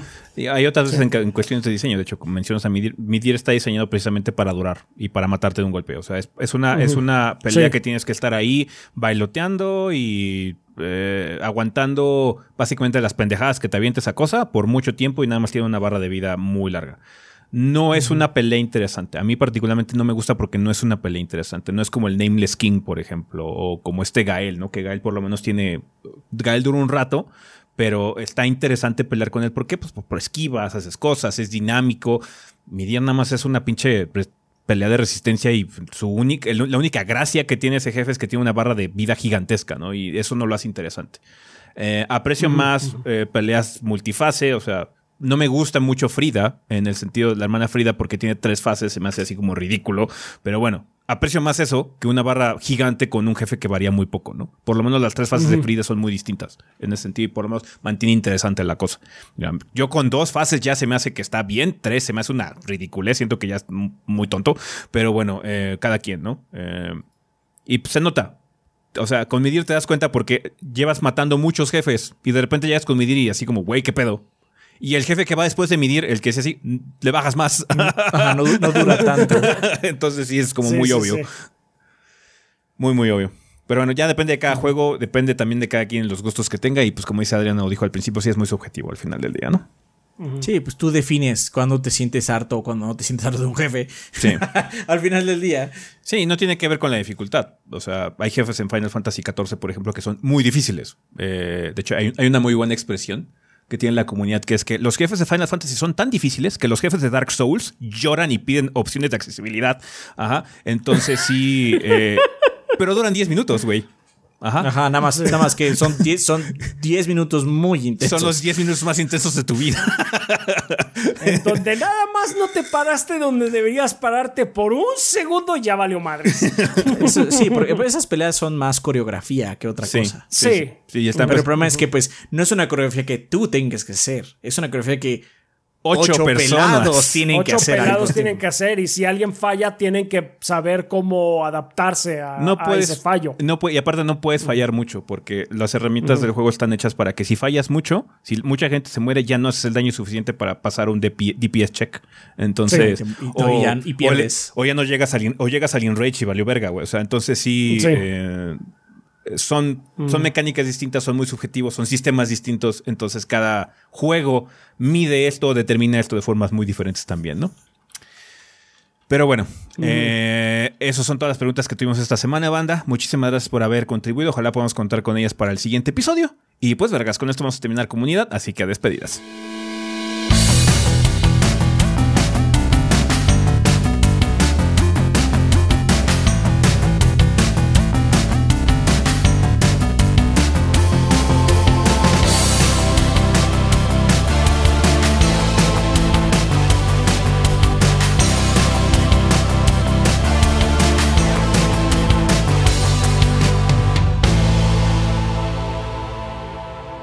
Bueno, banda, pues ya estamos aquí en la parte final final de este episodio. Tenemos regalos que nos mandó la banda Adrián. Diego García dice, buenas tardes gorditos, les dejo los siguientes juegos del mes de Prime. Una pregunta rápida, ahora con la nueva generación de consolas, ¿conviene adquirir una consola de la anterior generación? Me vendían un Xbox One X, eh, un, serie- eh, sí, un Xbox One X a 3200 cuando la normal andaba arriba de los 4K, Ujú. a los 4000. Sin embargo, un conocido me recomienda mejor ahorrar para un Series S. ¿Ustedes qué opinan? Saludos. Y el juego es The Elder Scrolls 4 Oblivion, edición juego del año. Uf. Están regalando en Prime el, el Oblivion. Mucha gente va a conocer a los ogros. Sí. Eh, digamos que ahí depende mucho de tu presupuesto. Si puedes juntar para un Series S, mejor el Series S. Eh, Sí, porque ese está Sí, sí, a, sí. Prueba, a prueba de que va a seguir todo lo que queda de la generación, en teoría. Sí. Y por lo menos el procesador y el- la tecnología que tiene, porque, o sea, no nada más es cuestión de caballaje, no- los teraflops no lo es todo. Mucho también de la tecnología de librerías, todo este tipo de cosas que usan eh, algunos de los engines y cómo se programan los juegos. Ya tiene la tecnología más nueva, por lo menos en el apartado de consolas. Entonces, conviene más. Un- a veces las versiones Series S corren mucho mejor que las de, las de One X, por ejemplo, ¿no? Entonces, conviene Mm. más un Series S en ese sentido. Sí, sí te recomendaría que mejor eh, te aguantes a un Series S en todo caso. si de plano no puedes, porque no puedes juntar esa cantidad y 3200, que es lo que puedes juntar, pues un One X tampoco es mala opción, pero un Series Ajá. S es mejor. Sí, definitivamente. Gracias, eh, Diego García. Omar Valadez nos dice, buenas noches gorditos, tengo un código de la plataforma Movies Anywhere de la película de Duna para los que eh, para que lo puedan regalar por Twitter. Saludos. Gracias, es Omar. en Pues Estados. Unidos. Es para solo es Estados para Unidos. Estados Unidos. Ok, muchas gracias Omar. También Sol Wolf dice: Hola gordos, ya se las abritas. Y es código de Ghost Runner para Steam. Un saludo. Gracias, Sol Wolf. Gracias. Muchas gracias. Eh, Rafael Orioela dice: Hola gorditos, el 30 es mi cumpleaños y últimamente he visto a misteriosos hombres de negro merodeando, así que como no quiero que un día de estos se aparezca Will Smith y me dé una cachetada, por lo que, eh, que mejor les dejo unos juegos para la banda, que son Oblivion y Plants vs. Zombies en Origin. Oblivion en GOG y Plants vs. Zombies en Origin. Saludos al no existente club de estampillas. Eh, Rafa. Postdata, espero que este sea el modo correcto de enviar regalos. Sí lo fue. Sí lo Muchas fue. gracias, Tocayo. Gracias. No hay club de estampillas. Mauricio Mm. López dice: Hola gorditos, les dejo un Plantas contra Zombies Battle for Neighborville en Origin. Pregunta rápida: ¿Han jugado otro, todos los Yakuza? ¿Cuál es su favorito? No juego todos. Todos no. No, todos no. Yo por mi parte eh, empecé la saga el año pasado con el 7 y una cosa llevó a otra y me compré el Yakuza 0 hasta el 6. Apenas estoy terminando el 3, pero sí me veo rejugando toda la saga. Es de las pocas sagas que me han pegado tanto como para conseguir toda la saga principal y tal vez también adquiera Judgment. Un saludo, gritos, que el gordeo es eterno. El 0 está muy cabrón. El ¿no? cero está muy cabrón. Sí, el cero está cabrón. El 6 es muy bueno. Lo que tiene el 6 es que tiene mejor presentación que muchos otros porque tiene todo hablado. Entonces, eso es muy padre del 6. Pero es que el 0 está muy cabrón. Y el 7, de hecho, también es de las mejorcitas. Entonces, sí. Sí, Sí, el, el el es Dragon. muy bueno. Ujú. Laika Dragon también está muy bueno. Obviamente, Mm. depende mucho si te gusta. El, el sistema de combate es muy diferente y eso. Esa es la cosa. Hay sí. gente que lo aleja, obviamente. Pero el 7 también está, está muy loco. Sí. Sí, sí lo está. Y pues ya. Y eso es todo. Muchísimas gracias, Eso es banda, eh, por todos estos regalos. Van a estar en nuestra cuenta principal de Twitter a lo largo de los siguientes días. Bien, ¿tenemos algo que recomendar esta semana? Mm, Por ahora sí no he visto nada. momento, nada. no. Bueno, yo a la gente que tenga PlayStation VR o tenga un headset VR, eh, si no han jugado Moss, eh, les recomiendo que lo hagan. Eh, ahorita yo hice mini reseña de Moss, el libro 2. Ahorita está exclusivo para PlayStation VR, pero luego muy probablemente va a salir para otros headsets. Entonces, ténganlo en la mira, banda. Está bastante padre. Chequen la mini reseña si no, para que lo vean. O si juegan el primer Moss, nada más tengan en cuenta que eh, este mejora el, el concepto del primer juego. Lo hace todavía mejor. Entonces, está chido. Entonces, nada más tengan en la mira Moss Libro 2. Eh, está bastante cool. Bien, eh, pues bueno, banda, eso sería todo con respecto a este episodio. Muchísimas gracias por habernos eh, escuchado o visto. nada más que recordarles que tenemos redes sociales. Nos pueden encontrar en Facebook e Instagram como Tres Gordos Bastardos. En Twitter estamos como TrichoBB.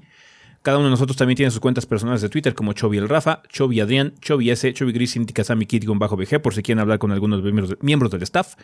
Eh, gracias a todos nuestros Patreons, a toda la gente que está suscrita también en Twitch. Muchísimas gracias por estar ahí al pie del cañón. A la gente que ha comprado productos en la tienda. Eh, recuerden que hay algunos stocks. Eh, ya también estamos trabajando en playeras nuevas, banda. Em, hablando de las playeras, estoy, todavía no está confirmado el asunto, banda, pero es muy probable que tengamos que subir el precio de las playeras de nueva cuenta porque todo está subiendo de precio. cuando sube gasolina y sube, todo de precio, banda, entonces vamos a tener que subirlo para que por lo menos saquemos, quedemos un poco arriba de tablas, porque de por sí la situación de la tienda nunca ha sido muy de remuneración económica, nunca hemos ganado mucho dinero con ella, es más que nada para que ustedes tengan productos oficiales de Gordión, realmente no es algo que le saquemos mucho varo, pero tampoco nos conviene perder dinero ahí. Ajá, entonces, dinero. entonces necesitamos yo creo que subir el precio y va a tener que ser un, precio, subir un poco el costo considerable. Igual íbamos a tener que llegar a 250. Ya ven que las playeras ahorita cuestan 200. Igual íbamos a tener que subirle 50 pesos al precio. Eh, muy probablemente los nuevos modelos ya lleguen a ese costo banda. Ahorita las que ya están eh, a 200 pesos se van a quedar así hasta que se acabe el stock. Pero si reafirma, eh, si otra vez compramos stock nuevo, básicamente vamos a tener que ya subir el precio, banda, porque está subiendo todo cabrón. Entonces, em, nada más ténganlo en cuenta. Si quieren todavía comprar a 200 lo que hay, por favor háganlo de una vez, porque probablemente les digo, es casi seguro, todavía no está confirmado, pero es casi seguro por la forma y los costos que estamos viendo, las tablas y todo ese tipo que estamos viendo, vamos a tener que subir el precio. Entonces, si de por sí nosotros dábamos bastante económicas las playeras, eh, ya ven que en otros lugares las, las tienes que comprar como a 400 pesos o cosas así. 250 eh, no es un precio descabellado, pero aún así es mucho más de lo que la estamos ofreciendo ahorita, son 50 pesos más. Entonces, nada más tengan eso en cuenta, banda, eh, para que, bueno, cuando lleguen las nuevas playeras no, no les sorprenda ver el nuevo precio. Vamos a comentarlo cuando lleguen los nuevos modelos otra vez, porque pues, van a llegar con el precio lo más seguro. Entonces, nada más váyanse haciendo la idea. Eh, ahorita la tienda está en 200, eh, pero eventualmente también todo va a subir a 250. Entonces, eh, digo, no está 100%, pero es casi seguro. Esto es, 98% seguro que va a subir el precio. Entonces, ya, va. Que va.